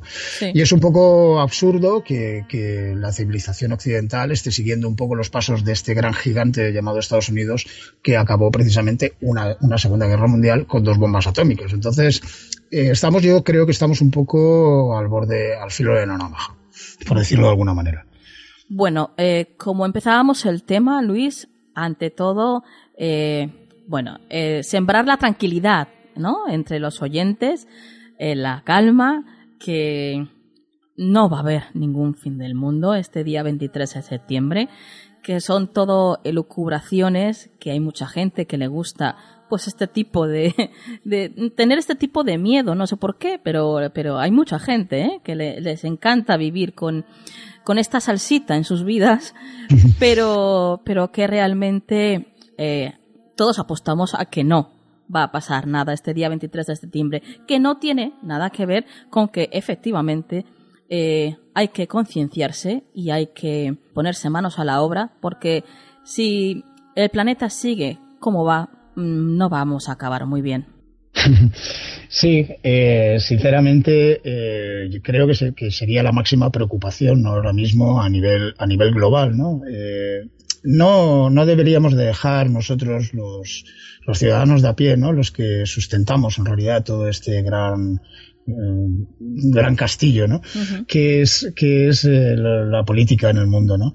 Evidentemente, como hemos visto, eh, las declaraciones de que va, a venir un final apocalíptico eh, las vamos a dejar de un lado porque se ha repetido ya tantísimo que, que desde luego creo que va a, a ser mucho más eh, causa, motivo y preocupación nuestra que en realidad lo que es real. Pero sí. sí que tenemos que tener muy en cuenta que no hay que alarmarse, que lo que es el, nosotros, los seres humanos, eh, al igual que el agua, si nosotros consiguiéramos formarnos eh, una unidad como cuando el agua se hace hielo. Sabes que cuando el agua se hace hielo, que se juntan todos sus átomos, es bastante difícil romper, ¿sabes? Esa, ese bloque, esa, esa estructura. Tenemos que tener sí. en cuenta que el ser humano somos prácticamente un 90% de agua y eh, los, los, estamentos, los políticos y la sociedad tal cual está montada nos obligan un poco a que en vez de estar juntos,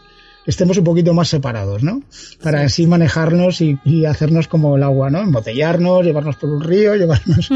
y eso, eso es un poco el juego, si cuando, de, cuando el ser humano descubra que juntos, unidos por un mismo proyecto humano de, de salvar al planeta y al ser humano en sí, sí, yo creo que eso será indestructible. Y ese es el mensaje que hay que lanzar a la población, que de verdad estemos unidos en un proyecto común para eh, que la Tierra de verdad no no le pase esto ni le pase absolutamente nada de, y que nuestros hijos, nuestros nietos, nuestros bisnietos puedan seguir viviendo en este planeta. Uh -huh. en paz. Resumiendo, Luis, hay que ocuparse y no preocuparse.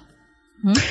Correctamente dicho, creo que es el mejor, la mejor, la mejor, la mejor frase para, para acabar esto, porque en realidad eh, eh, somos testigos y protagonistas de un gran, de un gran cambio que va a haber y que creo que se está reproduciendo poco a poco gracias a, a, millones de personas que ya empiezan de verdad a preocuparse por, por estas cosas. Bueno, Luis, como siempre un placer tenerte con nosotros. Un tema que yo creo que debíamos de tocar en el programa porque, bueno, hay gente que no tiene esta información y hay gente que está desinformada, que es peor todavía. Así que yo creo que lo mejor para luchar con todo eso, contra todo esto, es la verdadera información y eso es lo que nosotros intentamos desde aquí, desde Canal del Misterio y bueno, gracias a ti en esta ocasión pues lo hemos podido hacer. Muchas gracias compañero y hasta el próximo programa. Pues muchísimas gracias Nuria, o sea, un beso a todos los oyentes y ya sabes, eh, seguimos. Os recuerdo a todos que si queréis poneros en contacto con Luis Pisu, podéis hacerlo a través de su página web cafeomnivalencia.wordpress.com.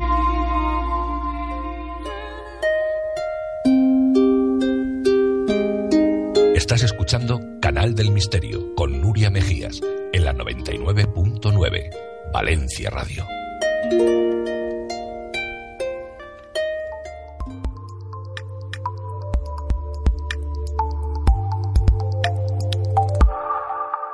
Actualidad en Canal del Misterio.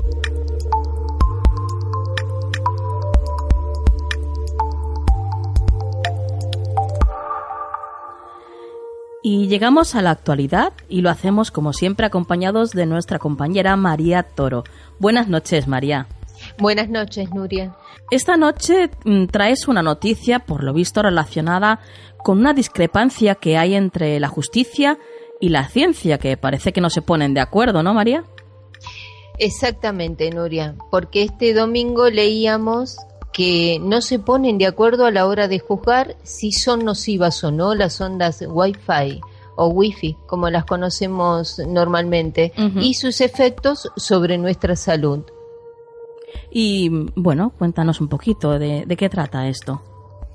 Es que la periodista francesa Marine Richard logró por vía judicial una pensión por padecer una supuesta patología de hipersensibilidad electromagnética, resurgiendo la polémica sobre estos supuestos efectos, ya que la mayoría de los estudios científicos realizados concluyen que la enfermedad es de origen psicosomático. Yo he leído en alguna revista que otra que aconsejan, ¿no? Eh, aunque sea al dormir, con el wifi apagado. Sí, desconectarlo porque puede perturbar nuestros sueños. Las Sin ondas embargo, cerebrales. Sí, sí, sí, exactamente. Eh, en este caso, esta periodista de 39 años ha ganado una demanda en un tribunal de Toulouse y cobrará durante tres años prorrogables una pensión por invalidez por padecer una supuesta alergia a las señales Wi-Fi. La mujer vive en una granja aislada en los Alpes porque no puede soportar la exposición a estas ondas. Sin embargo, la ciencia sostiene tras numerosos estudios que se trata de una patología que no existe y sugieren que el origen de la enfermedad es psicosomático. En definitiva, el tribunal francés concedió la pensión a Richard por una patología que no ha sido reconocida por la Organización Mundial de la Salud, la OMS. Según dicha organización, lo más probable es que los síntomas se deban a afecciones psiquiátricas preexistentes o a reacciones de estrés resultado de la preocupación por la creencia en efectos de los campos electromagnéticos sobre la salud, que la propia exposición a campos electromagnéticos. Asimismo, recuerda que la hipersensibilidad electromagnética no tiene un criterio de diagnóstico claro y no hay base científica para relacionar los síntomas de la hipersensibilidad electromagnética a la exposición a campos electromagnéticos. Aunque no todos están de acuerdo con lo que afirma la OMS, ya que sostienen que dichas ondas generadas por un router son suficientemente intensas y pequeñas en frecuencia para penetrar el tejido humano. Además de que ha sido comprobado que el cuerpo humano tiene una frecuencia electromagnética que está en resonancia con la del planeta Tierra y se vería afectada cuando es interrumpida por una onda invasora como en este caso ocurre con el Wi-Fi. Claro. Eh, en cualquier caso, la decisión del jurado, a contracorriente de los estudios realizados por la OMS, ha reavivado la polémica. Y el tribunal esgrime que procedió de esa forma porque la sintomatología desaparece cuando las causas son elimi- eliminadas.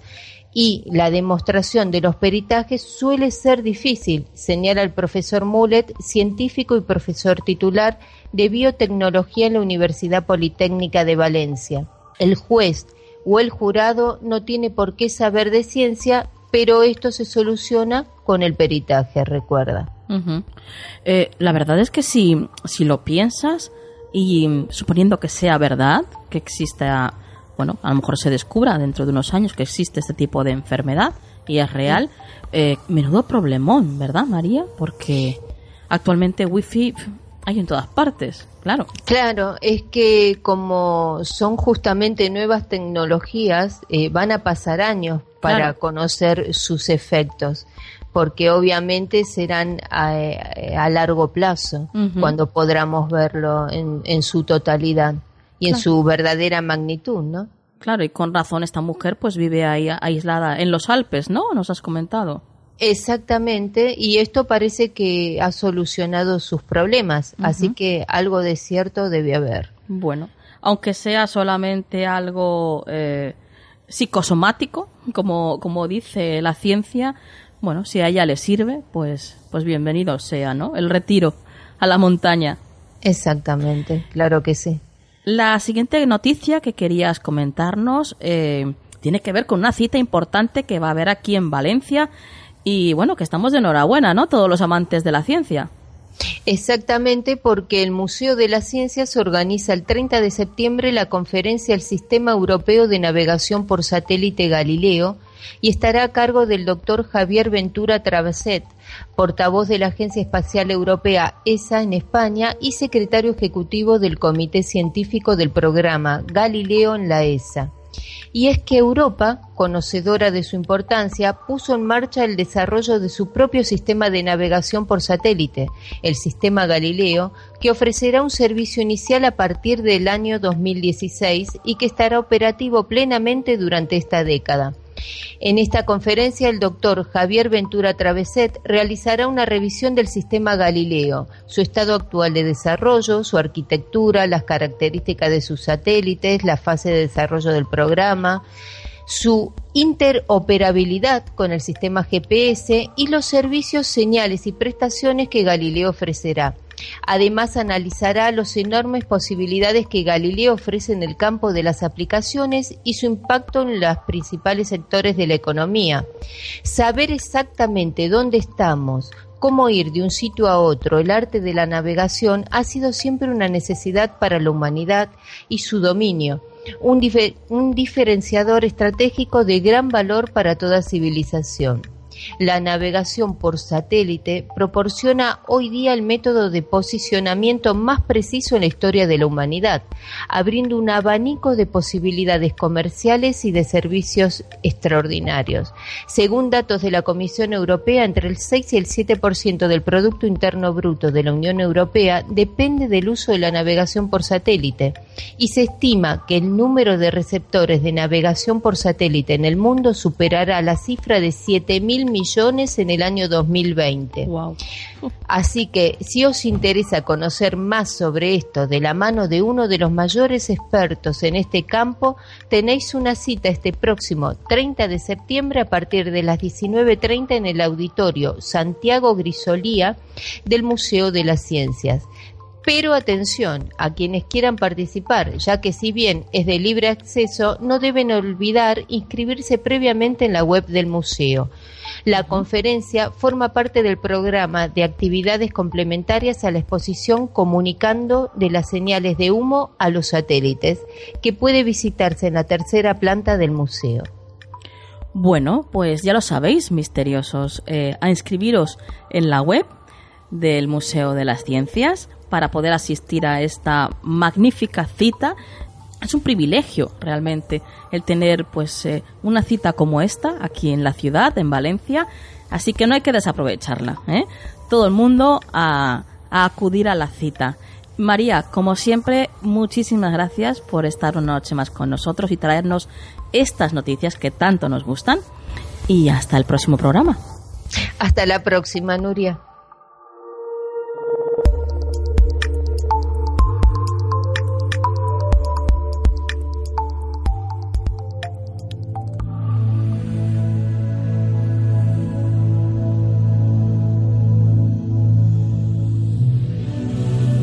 Consejo de la Semana en Canal del Misterio.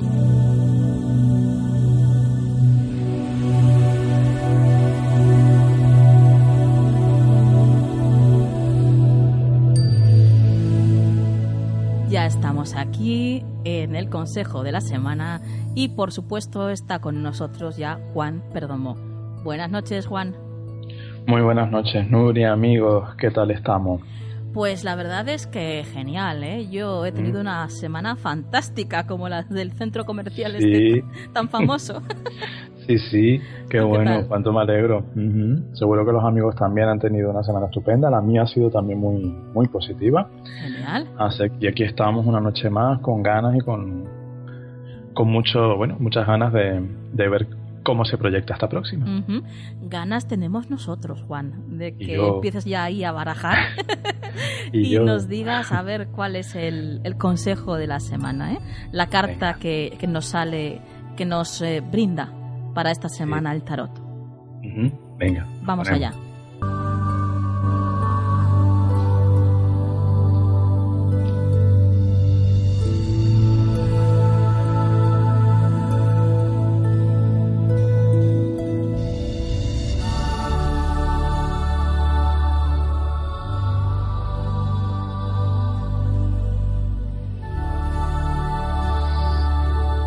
Bueno, Sí. No, no pinta mal, amigos, esta semana el arcano que nos ha, nos ha traído aquí la mano inocente. Sí.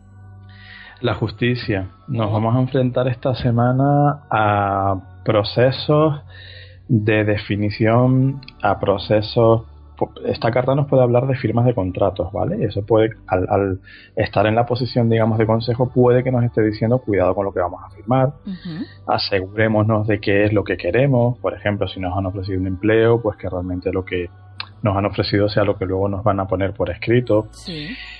También nos puede hablar de, como consejo, de tener que afrontar las verdades y sin temer a los a los conflictos o sin temer a las represalias, digamos, porque la justicia sabemos que funciona, la humana a veces no, pero la otra sí funciona siempre, entonces si estamos si estamos escondiendo cosas, si nos da miedo enfrentar las realidades, las verdades, lo que tengamos que decir o que hacer, esa justicia va a actuar antes o después y va a ser mucho peor el remedio que la enfermedad, mientras que si tomamos el consejo que nos da de vamos a afrontarlo todo, vamos a poner luz, vamos a, sacar todo lo que haya que sacar, a hacer aflorar todo lo que haya que aflorar, todo lo que tenga que aflorar, pues esa justicia también va a ayudar, pero en nuestro favor, nos va a ayudar en nuestros objetivos, nos va a quitar obstáculos del camino, nos va a recompensar.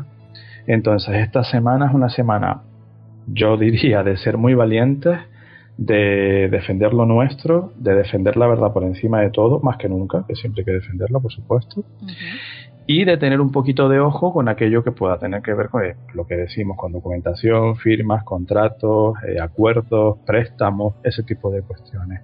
Una semana interesante, sobre todo de mucha luz. me gusta, me gusta porque significa que todos estos amigos misteriosos que sabemos que son gente muy luminosa, muy positiva, esta semana van a tener la oportunidad de demostrarlo aún más y de recibir esa recompensa. Me gusta. O sea que sin miedo. Qué bien. Bueno, pues Juan, la verdad es que como siempre, ya solamente con escucharte nos envuelves en una atmósfera así de, paz y tranquilidad, que yo sé que los misteriosos ahora mismo en sus casas estarán diciendo así con la cabeza, sí, sí, es verdad. Porque es así. Es un gustazo escucharte, Juan. ¿Mm? Te lo agradezco mucho. Para mí es un placer impresionante, siempre lo digo, estar aquí y compartir estos pequeños guiños con los amigos de Canal del Misterio. Así que el placer es por mi parte muy grande. Es como, como un bálsamo para el alma el escucharte, Juan. Gracias. Em, y antes de irte, claro, como siempre, dinos cuáles son las vías de contacto por si alguien quiere, pues, escribirte, preguntarte algo, una consulta contigo. En las redes sociales estamos como Farotarot, tanto en Google Plus, Twitter, eh, tú, OTAN, yo nunca he sabido cómo se pronuncia. bueno, yo creo que no lo sabemos nadie. Pero, en esa red también estamos. Eh, tenemos página en Facebook, también como Faro Tarot. También me encuentran en el muro de Canal del Misterio, claro que sí, que siempre digo que es mi segunda casa, además de verdad. Y, y, bueno, hay un correo electrónico también para plantear consultas, si quieren solicitar alguna consulta o plantear dudas o lo que quiera que se les ofrezca, que es farotarot.gmail.com. Así que en todas esas vías, pues encantadísimos de atenderle. Muy bien, Juan. Pues como siempre, muchas gracias por estar una noche más con nosotros y te esperamos en el próximo programa. Gracias a ti y a todos los amigos que están ahí. Muchísimas gracias. Un abrazo grande.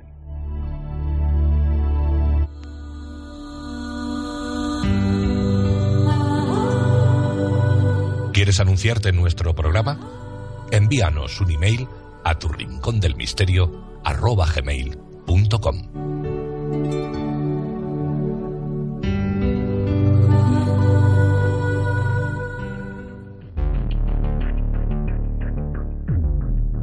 Sí, misteriosos, llegamos al final del programa de esta noche. Esperamos de todo corazón que lo hayáis pasado bien, que os haya gustado el programa y os invitamos, por supuesto, a, que nos escuchéis la próxima semana. ¿Dónde? Aquí, por supuesto, en la 99.9 Valencia Radio. Y ahora sí, os dejo, como no, con la frase de la semana. El perdón es una decisión, no un sentimiento, porque cuando perdonamos no sentimos más la ofensa, no sentimos más rencor. Perdona, que perdonando tendrás en paz tu alma y la tendrá el que te ofendió. Que la luz siempre esté en vuestras vidas. Buenas noches.